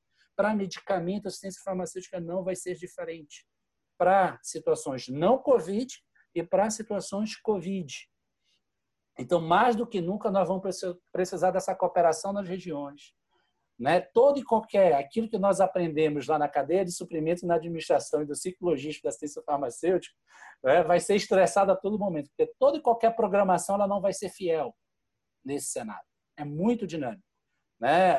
O exemplo do, do, da distribuição do Azatamivir, os estados, né? É, é, é, os casos, a notificação dos casos estão abruptamente acontecendo. Então, obviamente, se programa, por mais que você coloque é, é, é, percentuais de segurança, numa situação que você nunca viveu, não teve precedente, ela tende a, a fragilizar nesse momento. Então, a gente vai precisar unir muitos esforços nos municípios, nos estados, né? e aqui, junto com o DAF, no, no Ministério da Saúde, para que esse monitoramento a gente não deixe a, a, os municípios e estados desabastecidos. E isso em todos os componentes estratégico, básico, especializado, também na rede privada, né? porque a corrida, o exemplo, como eu disse, o evento Santinela da hidroxicloroquina foi importante para a gente tomar de lição e monitorar daqui para frente. Né? É, é, é, a partir disso, só para finalizar, é, nós, é, como eu disse, já tínhamos algum mapeamento das fragilidades na ciência farmacêutica, já vimos trabalhando. Acho que também o fato de nós estarmos treinando esses profissionais. Não é só o Conazemos, o Conas já vem treinando com o projeto, o próprio INAF vem fazendo várias ações educativas, né? É, vários outros projetos do Ministério. Né? A gente uh, tem a perspectiva, nós temos a perspectiva que nesse momento o impacto em termos de conhecimento, capacidade né, é, do, dos, das assistências farmacêuticas na parte técnica uh, uh, não esteja tão fragilizada neste momento.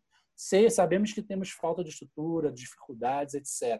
Mas neste momento a gente espera que tenha, nós entendemos que temos uma grande força de trabalho que está em treinamento, está qualificada e o exemplo da própria hidroxicloroquina no sistema público foi uma boa resposta. Né? Foi uma boa resposta é, de como a gente tratou e hoje nós temos uma diretriz diagnóstica terapêutica que foi muito conversada, não é simples, não é fácil, mas que nós, é, de forma muito articulada e integrada, estamos dando resposta para esse cenário. Muito bom, Elton, muito bom. É, vou só resumir rapidamente, a gente está chegando ao final da live. Vamos abrir para perguntas. Eu estou vendo várias perguntas aqui de vocês. Eu quero mandar um abraço aqui para Karen Costa, como professora, nossa amiga, e em nome dela, a todos os professores que estão aqui assistindo a live, a Célia Chaves também, que eu vi logo no início da live, não sei se ainda está, mas um abraço para você também, Célia, que é do Comitê de Uso Racional do Ministério da Saúde, uma pessoa né, que trabalha muitos anos nessa área, também uma batalhadora do SUS.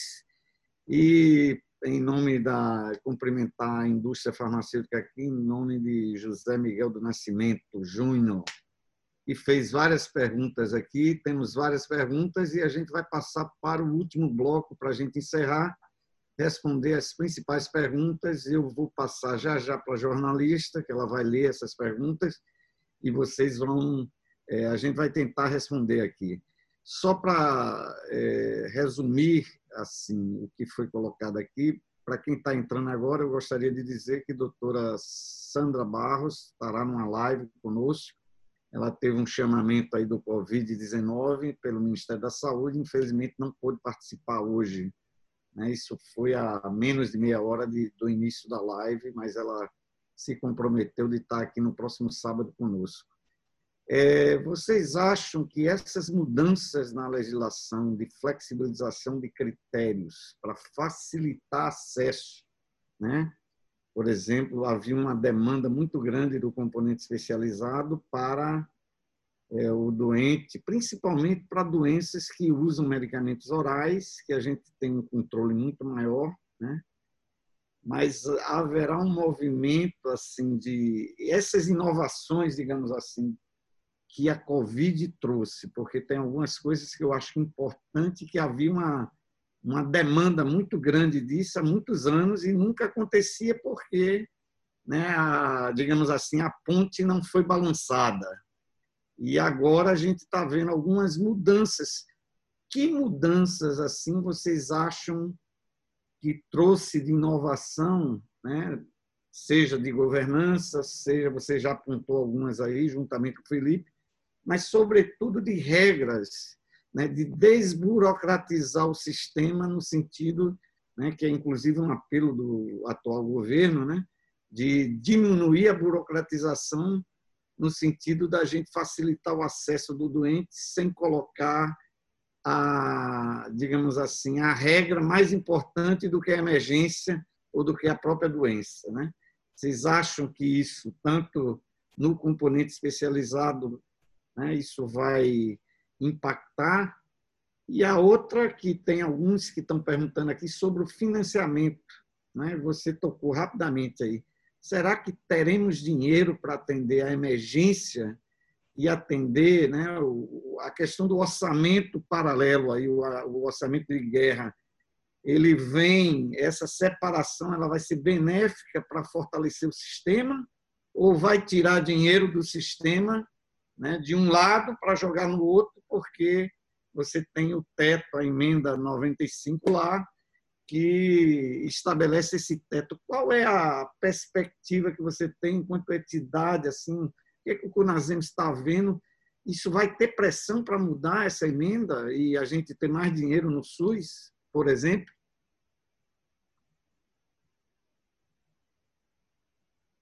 Você está perguntando para mim, né, professor? Vamos lá. Claro, enquanto instituição e. Eu tenho. Depois eu tenho dois blocos aqui que você. Vou tentar responder nos dois blocos. Um na questão da flexibilidade das normas, né? Uhum. e o outro da do financiamento. Então, do financiamento. Eu vou começar pela flexibilidade das normas. Estou lhe interrompendo só para. Tem algumas pessoas perguntando sobre cloroquina, sobre os tratamentos. A gente vai ter uma live específica sobre isso, tá? Flexibilização Bom. de critérios de protocolo. Se a gente também vai ter uma, uma live, provavelmente Sandra é a mais apropriada para responder isso, né, juntamente com a Fonitec. Vamos lá. É, primeiro que acho que a flexibilização das normas eles já vem e não é só na assistência farmacêutica, já vem sendo debatido há muito tempo. Né? Isso já vem um trabalho sendo feito lá, a própria portaria, aquela metodologia das portarias de consolidação, isso, o SUS, né, é, através das portarias, foi se organizando né, ao longo do tempo isso acabou inchando demais né, a forma de organização dificultando obviamente, a maneira de como uh, é possível fazer a gestão, tanto a nível municipal, estadual e federal, né? e numa tutela muito forte nas políticas fragmentadas. Eu não vou me, me, me ater muito a esse processo, mas eu acho que ao longo do tempo isso já vem sendo combatido. Né? É, e nesse momento de crise, é, especificamente na assistência farmacêutica, ah, eu falei que nós andamos no fio da navalha com cada decisão em cima de uma flexibilização de norma. Porque as normas, por um exemplo, de burocratização do componente especializado, tudo bem, tem um lado financeiro importante, tem, mas tem um lado da segurança. Né? Eu tenho ali a exigência de laudos, eu tenho a exigência de exames, para que você possa ter um monitoramento clínico. Né? E é uma condição clínica importante para usar determinado medicamento, os seus impactos que ele tem né, é, é, no organismo. Claro que a gente pode ter mecanismos e tecnologias para conseguir fugir do papel e dar mais celeridade no monitoramento. Eu acho que agora, com todo o olhar voltado para o sistema que a própria pandemia está exigindo, vem muita inovação e vem muita proposta nessa perspectiva. Não é só sistema de informação. Na farmácia popular, por um exemplo, né, é, exigência de procuração, enfim, tem a questão das fraudes, mas principalmente, a, a, ou também nos controlados da resolução da Anvisa. Né? Nós temos que ter cuidado com os medicamentos de dependência. Então, a relação de com flexibilização e segurança, ela é muito limítrofe. Então, dependendo da burocracia que é colocada numa norma, ela é necessária, enquanto a gente não tem tecnologia e estrutura para fugir da burocracia. Né? É, e com esse contexto de muita demanda né, exacerbada e, e que está tensionando o sistema, talvez trabalhar consciência social, que eu acho que isso está tendo problema. O caso da cloroquina, ele tem esse lado importante também. Né? Olha, medicamento tem risco, então o debate não é só político, ele é técnico-científico, não tem evidência. Né? É, se eu flexibilizar ele pode ir com uma prescrição ou sem uma prescrição, ele, a, a sociedade vai olhar com mais cuidado para o uso do medicamento, né? Vai ser uma relação de confiança né? e de, de consciência social que nós vamos ter que trabalhar daqui para frente. Né? Então, as normas nessas perspectivas, é, especificamente na assistência farmacêutica, o cuidado que a gente tem que trabalhar é isso, sabe, Lindenberg e colegas.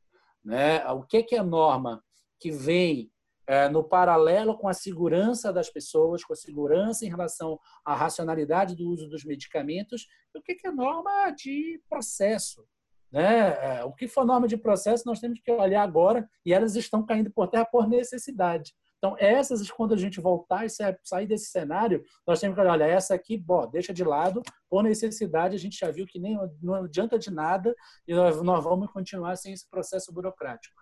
É, não é simples, né? É, é, nós vamos ter que também lidar e aprender com esse processo. Acho que, que a, a mobilização social em termo, torno da, da intervenção farmacológica vai nos ajudar a trabalhar, quem sabe, ter momentos com o próprio legislativo, com o parlamento, abrir debates, audiência pública e a gente conseguir aí um novo, um novo uma nova estrutura organizacional para assistência farmacêutica no Brasil. Em relação a, a financiamento, Lindenberg, eu vejo, uh, uh, acho que ela remete àquele quadro geral inicial, o panorama geral que você pediu. o SUS ele vai estar tá no outro, ele está com outro olhar por todos as, as, os poderes, né? É, e nesse momento, aí fazendo spoiler, eu tenho uma colega assessora, Blenda, não sei se ela está assistindo, mas lá no site do Conasem, no portal do Conasems, teve uma live específica de uma nota técnica e foi trabalhado projeto de lei, né, medida provisória. Então, todo o pacote de ajuda financeira e de novos recursos, por exemplo, ontem, anteontem o ministro anunciou mais 4 bilhões né, para estados e municípios, municípios no teto MAC e no PAB, dependendo da situação de cada município. Mas todo esse pacote financeiro está sendo numa ação sanitária específica da Covid. E para medicamento, fora o recurso de porque é, os preços são outros nesse momento. Né? O exemplo da cloroquina eu recebi de um colega da indústria que estava importando a 150 dólares o quilo. Né? É, quando ele foi comprar de novo, já estava 2 mil dólares o quilo. Né? É, então, tudo vai ser em patamares incalculáveis nesse momento. Por isso, é precisa a indústria ajudar. Né? De que forma a gente não possa ter impactos, porque senão nós vamos ter pouco dinheiro, por mais que venha com a ajuda de recursos, pouco dinheiro para muita necessidade né? É, nesse momento. Então, isso vem tudo num pacote. Né? Porque os órgãos de controle, passando esse, todo esse cenário, vão olhar direitinho como que foi gasto, os patamares dos preços que foi gasto, de que forma, né, é, é não dá para ser da norma, por exemplo, da compra, outra questão de norma. Não dá para eu disparar do 8666 e ficar com todas as regras da licitação nesse momento. Né? Então, esse vai ser um estudo nesse bloco da Covid que vamos ter que nos debruçar no pós esse período. Olha, uh, qual é o caminho, diante de tudo que a gente viu sem a norma, para seguir nesse momento? Numa relação de confiança. Isso é importante para a governança entre os poderes, entre as, as, as, as uh, todo o sistema de controle, né, é, é, para que a própria gestão consiga sair do processo de burocratização. Então, uh, é, vamos ver no final o quanto que foi de dinheiro que veio para esse bloco aí da Covid. Então, uh, lá tem uma orientação de como você vai é, é, fazer a prestação de contas, qual é a ação orçamentária que você tem que colocar pode acessar o portal do Conasems, vale a pena ter uma nota bem, bem explicativa nesse sentido. Também vamos aprender, não vai estar todas as respostas nesse momento, né? É, é, é mas eu acho que um importante caminho aí se abriu para nós perseguirmos e ver como, uh, num cenário pós-Covid, vamos conseguir superar. Eu não sei se eu deixei de falar alguma coisa, Lindeberg, de uma forma geral. É, Felipe, seja pontual na sua resposta, a gente vai fazer o seguinte: a live já chegou a mais de uma hora. Vamos agora é, para a finalização da live. Eu gostaria de pegar as perguntas aqui, as principais. A jornalista vai coletar aí três e o restante vai ser encaminhado para vocês responder especificamente, porque são perguntas que eu acredito que boa parte dela foi respondida, né? Algumas que envolve cloroquina, protocolo. Essa a gente vai fazer uma live específica. E tem uma aqui importante que eu queria que a jornalista escolhesse é, sobre as notas técnicas de dispensação de medicamentos de alto custo aí, que tem uma pessoa que perguntou e ela escolheu aleatoriamente três perguntas para a gente poder jogar aqui no debate e finalizar a live em mais dez minutos. Felipe.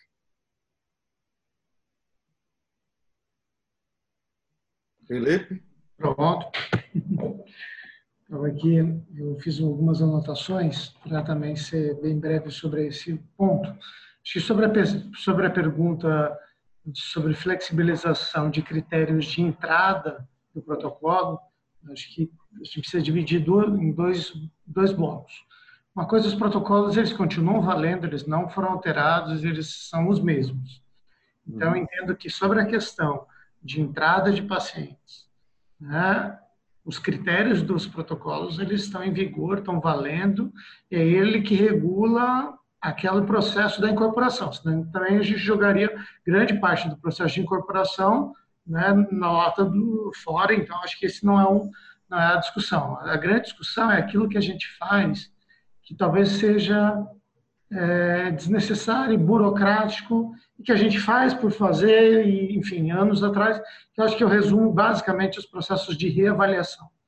processo de reavaliação dos protocolos no componente especializado, eles estão muito mais de um processo pró forma sobre de uma discussão sobre clínica daquilo que é necessário sobre riscos do tratamento para um determinado indivíduo. Então, critérios de monitoramento que são fundamentais para saber se aquele paciente ele precisa ter uma nova terapêutica, se ele precisa ter uma ajustes, se aquela terapêutica não vem fazendo o efeito que esperado e ele precisa de uma nova questão. A gente precisa ressignificar o processo da reavaliação.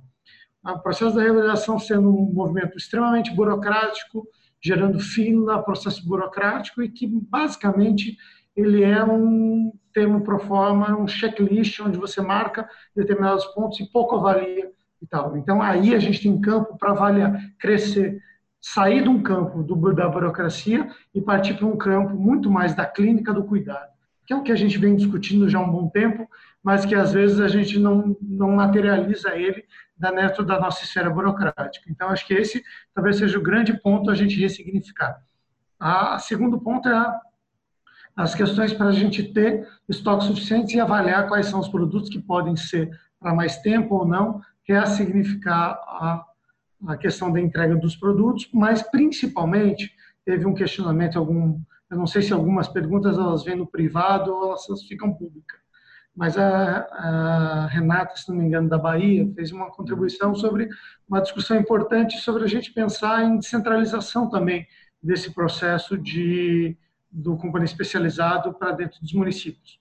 E eu reforço esse ponto porque eu acho que a gente precisa avançar muito nisso aqui na Paraíba a gente conseguiu descentralizar alguns serviços para alguns municípios, se não me engano, já estamos com uns quatro municípios descentralizados, ainda é muito embrionário, mas com um polo de resistência também muito grande sobre sempre tem aquela questão sobre sobre quem fica o ônus de quando tem um desabastecimento, uma falta. Se é aquele gestor, é o gestor municipal, o gestor estadual, mas eu trago muito sobre a perspectiva de quando o próprio município tem determinado a descentralização de um serviço, da, por exemplo, do companhia especializado, a gente tem uma gama de possibilidades de aquele aquele estabelecimento municipal ele está muito mais apropriado sobre quais são os protocolos, os seus critérios, ele tem uma possibilidade muito maior de dialogar com a rede diagnóstica, é, o seu é, assim, sua possibilidade de, de tratamento, tem muito mais clareza de quais são os produtos que estão ofertados, Acho que isso é um caminho que a gente vai trilhar. Né? A assistência farmacêutica municipal, na atenção primária, a assistência farmacêutica básica, vem crescendo muito nos últimos 10 anos.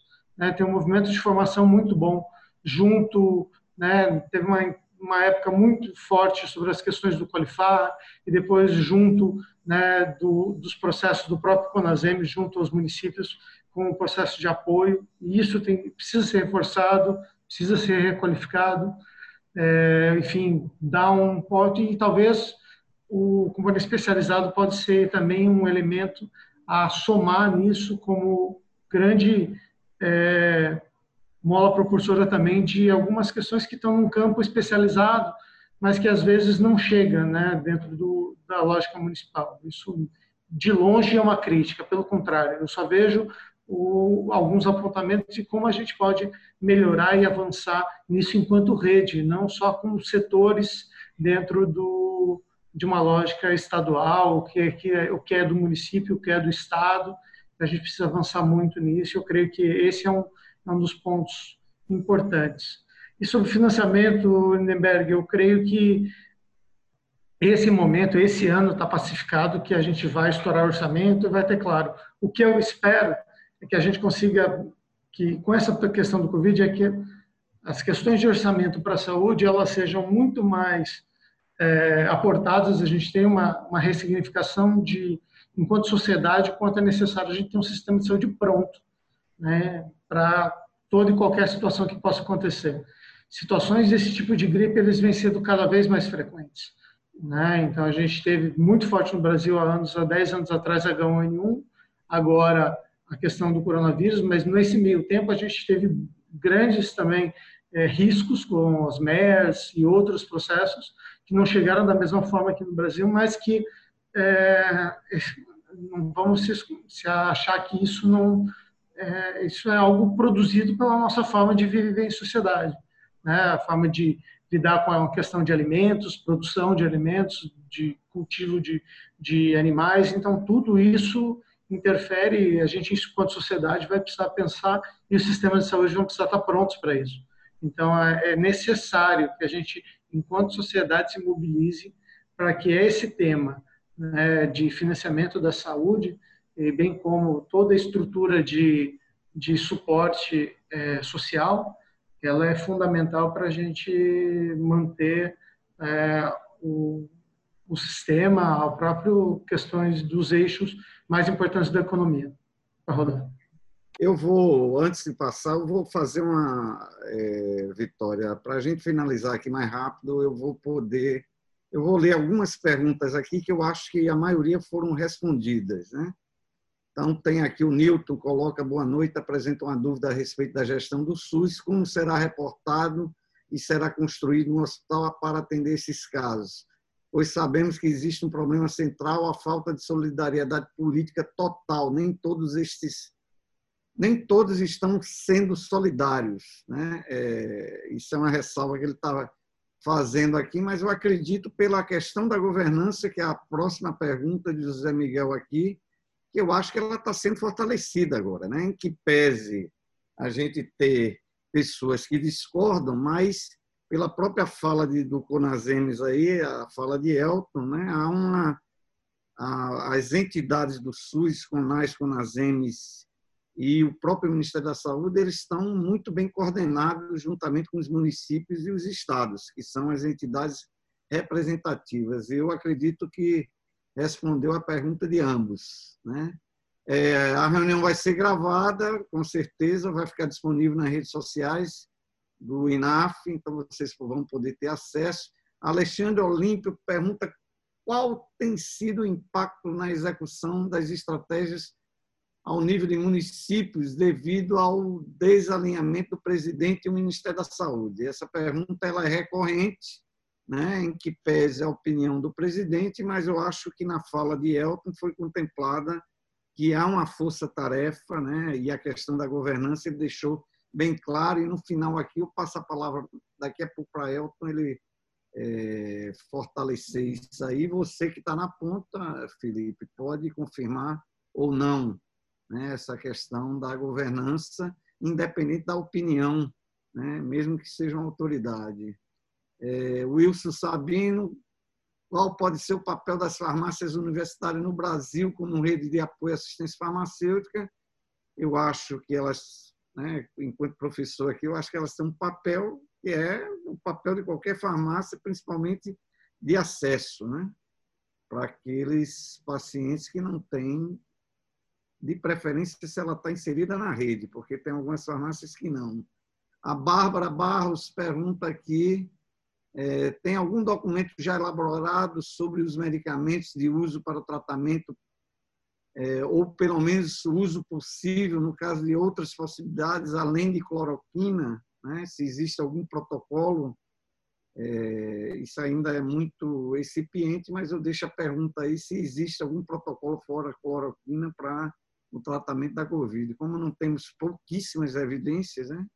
eu acho que o SUS está fazendo um papel é, o financiamento já foi respondido aqui, o impacto da emenda 95. A gente acredita que isso aí, pelo que vocês colocaram, que isso vai ser melhorado. É, se existe algum comprometimento do orçamento do CEAF para ser alocado é, na, no componente básico, Elton, Existe alguma forma de remanejamento? Será necessário? Pelo que Felipe falou aí, eu acho que o próprio reforço do, do orçamento, né, extrapolando o teto, eu acho que isso não vai ser necessário. Mas vocês respondem também a segunda, né, que eu estou colocando aí. E aqui, é, tendo em vista a exigência de alguns estados em aproximar sua atuação junto a médicos, líderes de serviço, na perspectiva de prolongamento do isolamento social, essa não pode ser uma medida importante para garantir o acesso de novos pacientes aos programas de assistência farmacêutica? É... Entenderam a pergunta? Eu não entendi bem, não. Tendo em vista a experiência de alguns estados em aproximar sua atuação junto, é o que você falou, né? Junto aos centros de referência, né? isso vai melhorar o acesso. Então, essa é uma pergunta importante também. Né? Foi feito algum movimento a nível de Brasil para a extensão da LME? Sim, já foi respondida, ela foi é, extrapolada para seis meses. Né?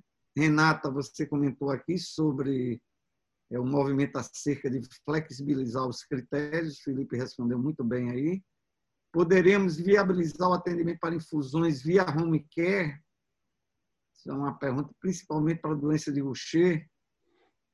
Ana Paula Queiroz pergunta: tem alguma previsão de lista de medicamentos essenciais para a Covid? Se remete à pergunta anterior com relação à cloroquina também. Né? E gostaria de usar cloroquina, é outra pergunta, a gente vai ter uma live específica.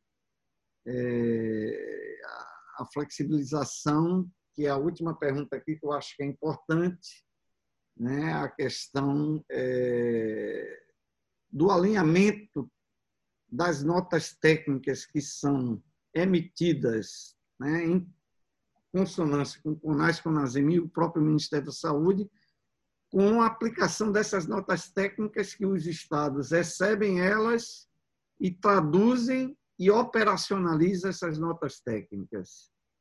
Né? Então, o que está perguntando assim, há dificuldade nessa, nessa cadeia, todo mundo está na mesma página, né?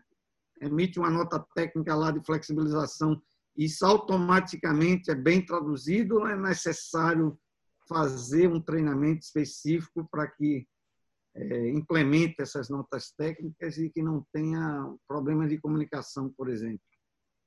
Bom, basicamente três perguntas. Uma pergunta em relação a protocolos, flexibilização dos tratamentos novos de cloroquina, se existe algum protocolo, eu acho que isso vocês podem falar.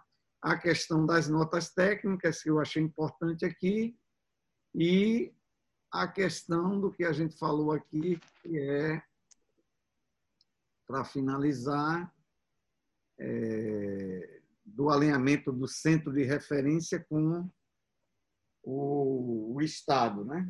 Se essa, eu acredito que seja uma maior aproximação da gestão do centro de referência do hospital propriamente dito. Começo? Vocês estão acompanhando as, as perguntas aqui, né? Eu não consigo ver todas, Lideberg, preste atenção na que você lê. Então, pronto. Essas tá. três para a gente finalizar aqui e bem rápido. Vocês tá. têm cinco minutos para responder e um minuto para finalizar uma fala. Vai eu?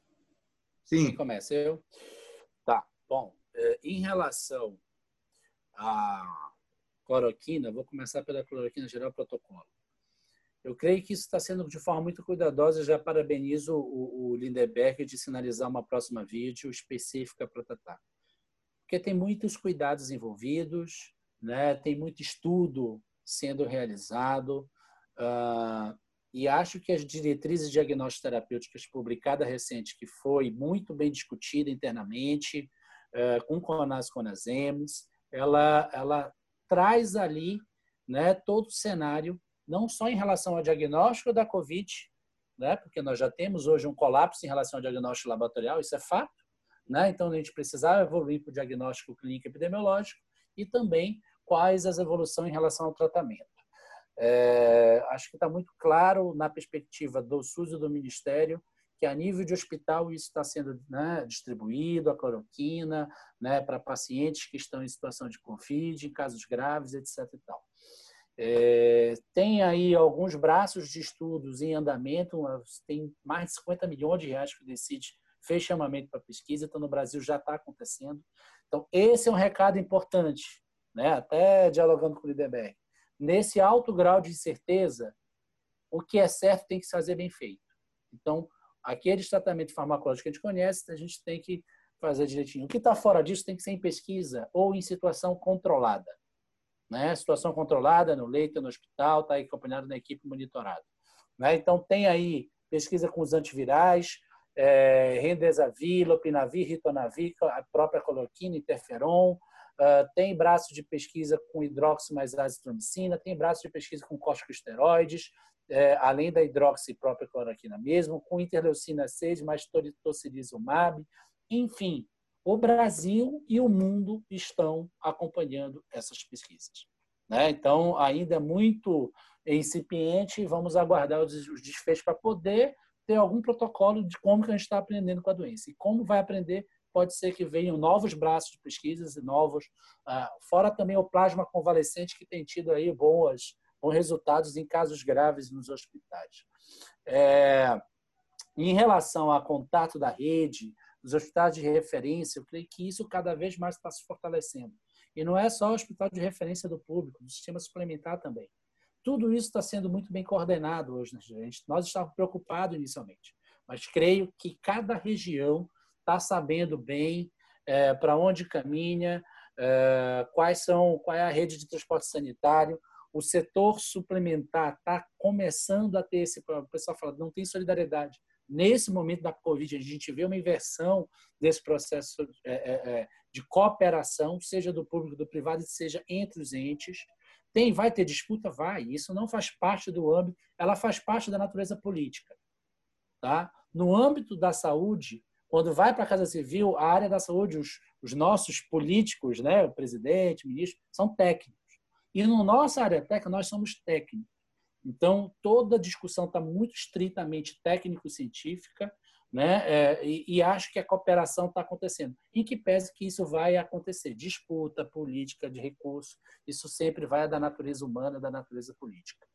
É, num outro contexto, né, é, que eu acho que foi muito bem colocado, se temos já uma lista, né, é, Lindeberg, que eu entendi, específica para a Covid, né? É. É, específica para a Covid. Não, mas a, eu acho que a primeira, essa aí a gente pode até, você pode até complementar, mas sobretudo a questão das notas técnicas. Ah, ok. São elaboradas a nível nacional e a implementação disso, porque cada estado faz a sua, baseado hum. na federal, e há uma certa. Não sei se há, né? Se há alguma é. dificuldade na Veja bem, isso é importante. Hoje, o grande problema é a informação confiável. Ponto. Né? E nós estamos orientando. O Conasems, o Conas tem uma plataforma, o Ministério tem um portal, e o Conasems tem uma plataforma. Por sinal, já faço aqui, né? convido a todos que já têm lives já gravadas com algumas questões de orientação para atenção básica, financiamento, como já coloquei. E tem as notas, orientações técnicas oficiais, pactuadas, consensuadas. Não só as diretrizes clínicas, mas de organização de serviço, de financiamento, portarias. Né? É, isso é muito importante. Essas notas, cada entidade, no caso do CONASEMS, né, o CONAS faz o seu trabalho da sua rede. Saiu uma nota, e eu falei para vocês, nós temos 200, aproximadamente 250 apoiadores. Toda semana nós temos vídeo com eles, eles levam e, e para destrinchar cada nota e orientar o gestor. No caso da Ciência Farmacêutica, nós temos um grupo técnico. Eu faço toda semana um vídeo e, se precisar, a gente faz extraordinário. Passa para os grupos técnicos. A Renata agora está no estado da Bahia, mas ela era do grupo técnico do COSEMES, por exemplo, e ela repassava as áreas técnicas dos municípios para que a gente possa organizar de forma rápida.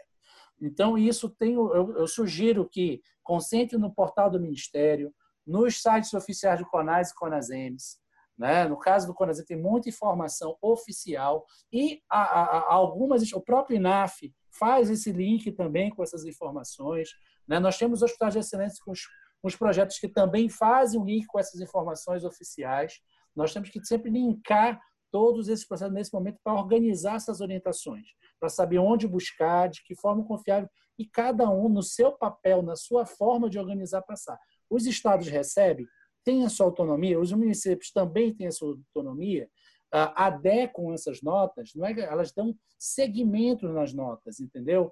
Lindeberg. Por quê? Porque às vezes tem protocolos locais e a gente tem que respeitar. Tem necessidade de situações de saúde local, de como se organiza. Né? Não dá para a gente só do nível federal orientar, a gente dá as diretrizes. Né? É, com muito cuidado. Né? Depois, lá na outra live, você aborda essa questão mais aprofundada da cloroquina. Mas o que a gente deu de diretriz diagnóstico terapêutica a nível nacional a gente sugere e orienta que sigam. Para além disso, você vai ter um governador, um secretário e um grupo de médicos dos hospitais que vai se responsabilizar técnica e cientificamente com algo a mais que tomar de decisão para ofertar para a população, porque vai, você vai andar naquela linha que eu falei, do risco e do benefício. Né? É, é, é muito fácil você seguir para um para os lados. E, complementariamente, nesse sentido, Lindenberg, aí naquela resposta de grupo, nós, é, eu tirei um subgrupo do Getaf, eles estão trabalhando até semana que vem, nós vamos ter um produto orientativo e depois vamos trocar com o Ebo. O Ebo também está fazendo isso na Câmara Técnica e depois com a Sandra. De ter um elenco, entre aspas, um elenco mínimo, olhando para o que a gente aprendeu da doença, nas fases da doença, né, com que tem de adensamento tecnológico em cada situação da Covid, pré-hospitalar, leito retaguarda, leito Covid, pós-alta do Covid, o que, que minimamente para orientar o nosso, nosso time da ciência farmacêutica a ter minimamente, olha, esses itens não podem faltar, né? É, é, não são só a questão da Covid, tem as, as doenças que complicam, tem a alta. O confinamento está dando um problema muito sério em relação à saúde mental. Né? É, é, a falta de médico fisioterapia no setor privado tem dado problema, é, causado mais dor nos pacientes que não conseguem ter mais acesso a outros serviços que tinham. Então, isso está exigindo uma, um cenário complexo. Nós vamos tentar ajudar nesse sentido. Felipe, para finalizar, então, acho que o Elton trouxe bastante elemento e professores questões bem importantes é, sobre as questões das notas técnicas. Acho que também tem que entender o cenário, sabe, Lindenberg? A gente está lidando com essa crise já tem mais de 30 dias. Nosso protocolo foi publicado há mais de 21 dias. Do Ministério da Saúde, acho que tem 10 de, de publicado. Não tinha tempo para aguardar as questões maiores. Então, tinha um grupo trabalhando disseminação aqui. Então, hoje é alinhar um pouco daquilo que já foi produzido e aquilo que está no protocolo nacional. Né? Então, respeitando as questões de locais, né, sobre a questão do, do comânio único e tudo, mas essa é uma discussão que está tá dada aqui. O protocolo estadual já previa tanto a hidroxicloroquina quanto a cloroquina. Porém, o que está pegando também, eu vou fazer um, vou trazer esse ponto, acho que vale a colocar nessa próxima live, que eu acho que a decisão é bem acertada, discutido estritamente esse ponto, é o seguinte, a gente tem muito, acho que a maior parte dos profissionais intensivistas não tinham muita prática em lidar com esse tipo de produto, né, esse medicamento. Há uma questão sobre a hidroxicloroquina que tem sido muito falado sobre, está na boca de todo mundo, o tema hidroxicloroquina, porém o que está disponibilizado hoje no SUS é a cloroquina. E muito sobre um aspecto que a cloroquina traz algumas questões mais tóxicas. Então, a gente também tem um movimento muito de cobrança hoje das áreas da assistência farmacêutica, muito forte sobre a necessidade de se ter a hidroxicloroquina por causa dessas falas e essa toxicidade maior e mais elevada de, da cloroquina. O que eu faço pessoalmente, eu tenho um entendimento que nessa janela mais curta de tratamento, a cloroquina talvez traria até mais benefícios sobre a questão de início mais rápido de, de ação, né, de e talvez as grandes questões mais tóxicas a longo prazo, por ser um, um período curto e não sendo um tratamento a longo prazo, isso estaria diminuído muito. Mas a, os profissionais, por não estarem respaldados, a gente tem isso numa questão off-label.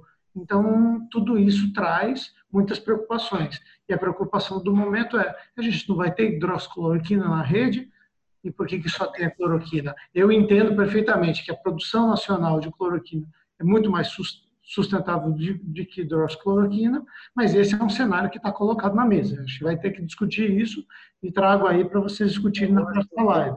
Só interrompendo você um pouquinho, porque eu acho que a pergunta não foi essa, né? Não, eu acho que eu não, fiz, não me fiz bem entender. Quando, ele, quando o Renan perguntou aqui, a flexibilização dessas normas gerou uma série de notas técnicas. Sim, eu sei, eu sei. Popular, de alto custo, né, do programa do componente especializado.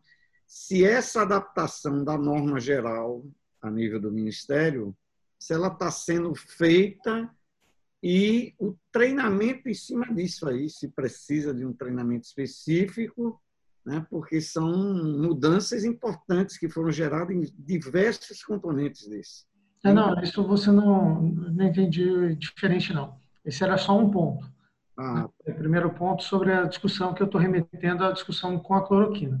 Sobre essa questão das, das normas técnicas, nós, no coletivo de gestores estaduais, já vínhamos trabalhando sobre essas propostas já tínhamos tempo. Teve estados que iniciou esse processo antes mesmo da discussão é, da norma nacional, mas com muita agilidade, com muito. Porque né, isso também foi feito. A gente compreende as esferas burocráticas dentro do Ministério da Saúde e toda a necessidade de pactuação com todos os entes. Então, isso foi aconteceu, mas o, o grupo de gestores estaduais já estava discutindo isso, já tinha um tempo, e até com algumas notas de alguns estados ajudaram a compor o, o a norma que foi dada nacionalmente. É, então, acho que eu posso lembrar normas, acho que do Paraná, de São Paulo, foram as primeiras a sair hoje, inclusive contribuíram dentro do processo de formulação de uma nota maior. E no âmbito dos estados, basicamente, alguns esperaram essa publicação para soltar orientações. A gente soltou dois dias antes, por exemplo, orientações sobre a, a discussão nacional. Então, é, não, não tinha como esperar, não tinha como esperar e era o momento da gente agir né, as estratégias de, de, isolamento social e estratégias de mitigação já estavam ocorrendo, então existia a necessidade disso estar cada vez mais na, na rua, as orientações principalmente mais gerais. Então acredito que isso foi se dando ao longo do tempo, é, acredito que todos os estados já têm suas estratégias, a gente viu estados que ampliaram a discussão para entrega a domicílio, então Sergipe focou muito sobre a questão de entrega a domicílio de, né, de, de medicamentos, então reduziu o seu é, tal. A gente tem experiências sobre esse aspecto. É, o Paraná também teve sobre o aumento, já tem um, um programa de, de, de, entrega a domicílio ampliou durante esse período. Então, teve vários locais que foram vendo sobre a sua possibilidade de, de aumentar suas estratégias. E essas questões, principalmente sobre a renovação, né, era aquilo que a gente precisava aguardar para disparar. Então, necessidade de renovação automática de uma LME, né, sobre necessidade de alguns documentos que não eram necessários, por exemplo, a missão de uma nova LME, então uma renovação automática de uma LME, então isso ajudou né, para dar respaldo àquilo que os estados já estavam fazendo né, porque a gente já tinha início de vários serviços ambulatoriais parados e isso não podia impactar na vida do cidadão né, de um tratamento já autorizado. Basicamente isso. Teria mais alguma pergunta? Não. Eu acho que a gente chegou ao nosso limite. Eu queria, em primeiro lugar, agradecer a presença de você e do Elton. Eu acho que foi excelente. Passamos, evidentemente, da hora, Tivemos muitas perguntas aqui. Eu peço desculpa ao doutor Hélio Tanaka, que fez uma pergunta aqui, mas a gente vai responder.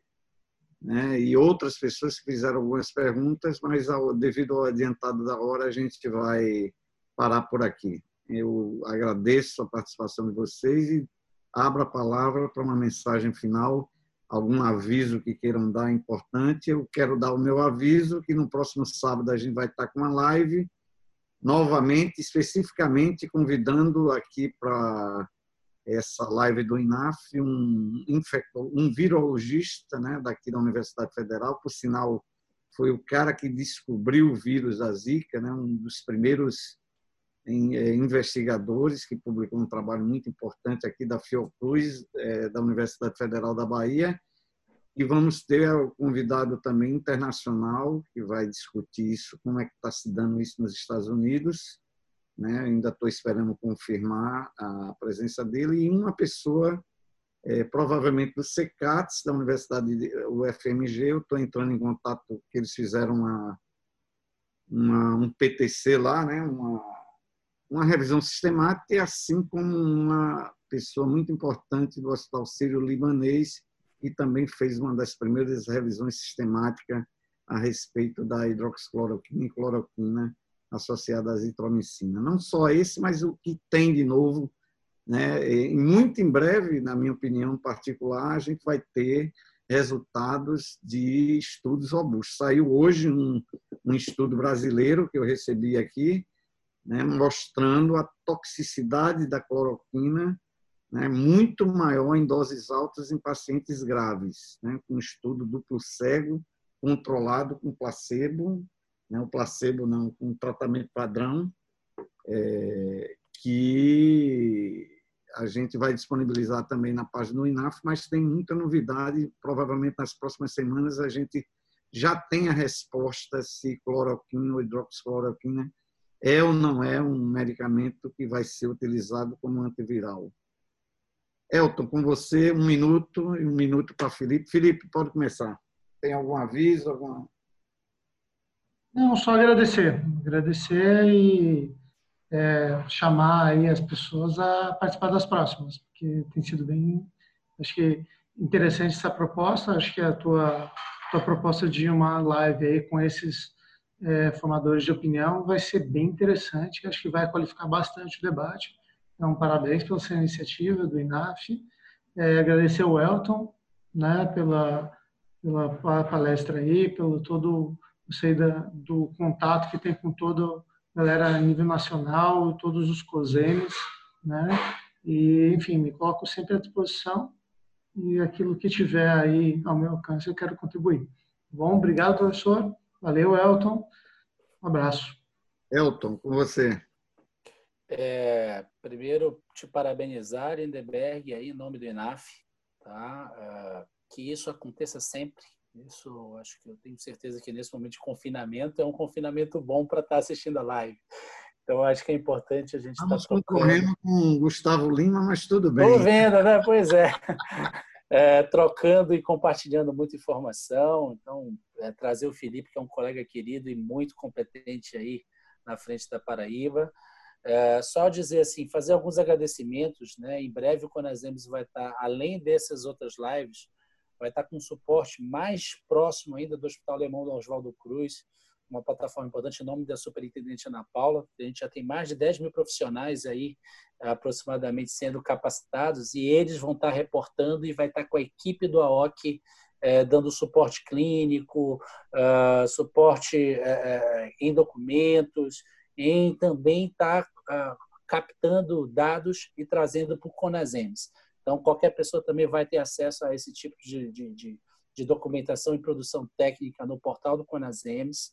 Né? Agradecer ao professor Léo, Leonardo Pereira, Regis Pereira, está assistindo a live e é um, a nossa cooperação técnica que nós temos com a USP e com ela um guarda-chuva de vários pesquisadores, exemplo da Karen, é, o Paulo Arras na UFC, enfim, vários professores que estão colaborando com a gente e isso faz com que a gente faça, fique mais forte, inclusive junto aqui é, com essa comunidade que congrega o INAF, viu, Lindeberg? Então, em nome do Conasems, o presidente Williams, quando eu pedi autorização, eu falei para o Lindeberg, não sou dono de mim, Lindeberg, é, é instituição.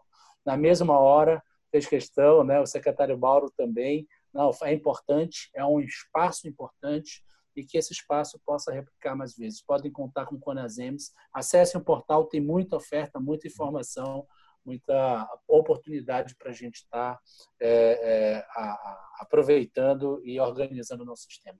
Um abraço a todos aí. Obrigado. Muito obrigado aí pela presença de todos vocês. Eu não quero citar nomes aqui, porque depois a gente termina fazendo injustiça mas a todos que você todas as pessoas que ficaram até agora, a gente teve uma baixa importante, natural, né? muito tempo numa live, mas a gente vai tentar cumprir o horário na próxima.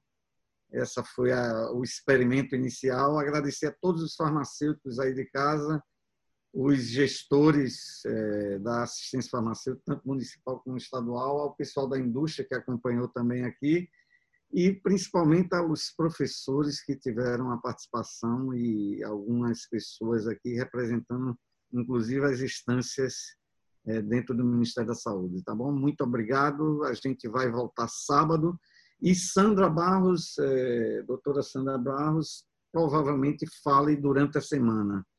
A gente vai ter essa live sobre o tratamento da Covid no sábado que vem, provavelmente no mesmo horário. Eu vou olhar a agenda dos cantores para a gente não chocar. Tá? Então, pessoal, muito obrigado e até, se Deus quiser, a próxima semana. Um bom final de semana para vocês, um bom domingo. Tchau. Com você, jornalista. Bom, pessoal, os guerreiros que continuaram, foi uma vitória para a gente. Até agora, com mais de duas horas de live, ficar com 48 participantes dentro do Zoom e ainda 13 assistindo simultâneo, sendo que nós começamos com 130 participantes e mais 40 participantes lá na live do YouTube. Então, foi um sucesso essa live. Eu agradeço os participantes Elton e Felipe, professor Lindeberg, muito obrigado por mediar essa mesa, né?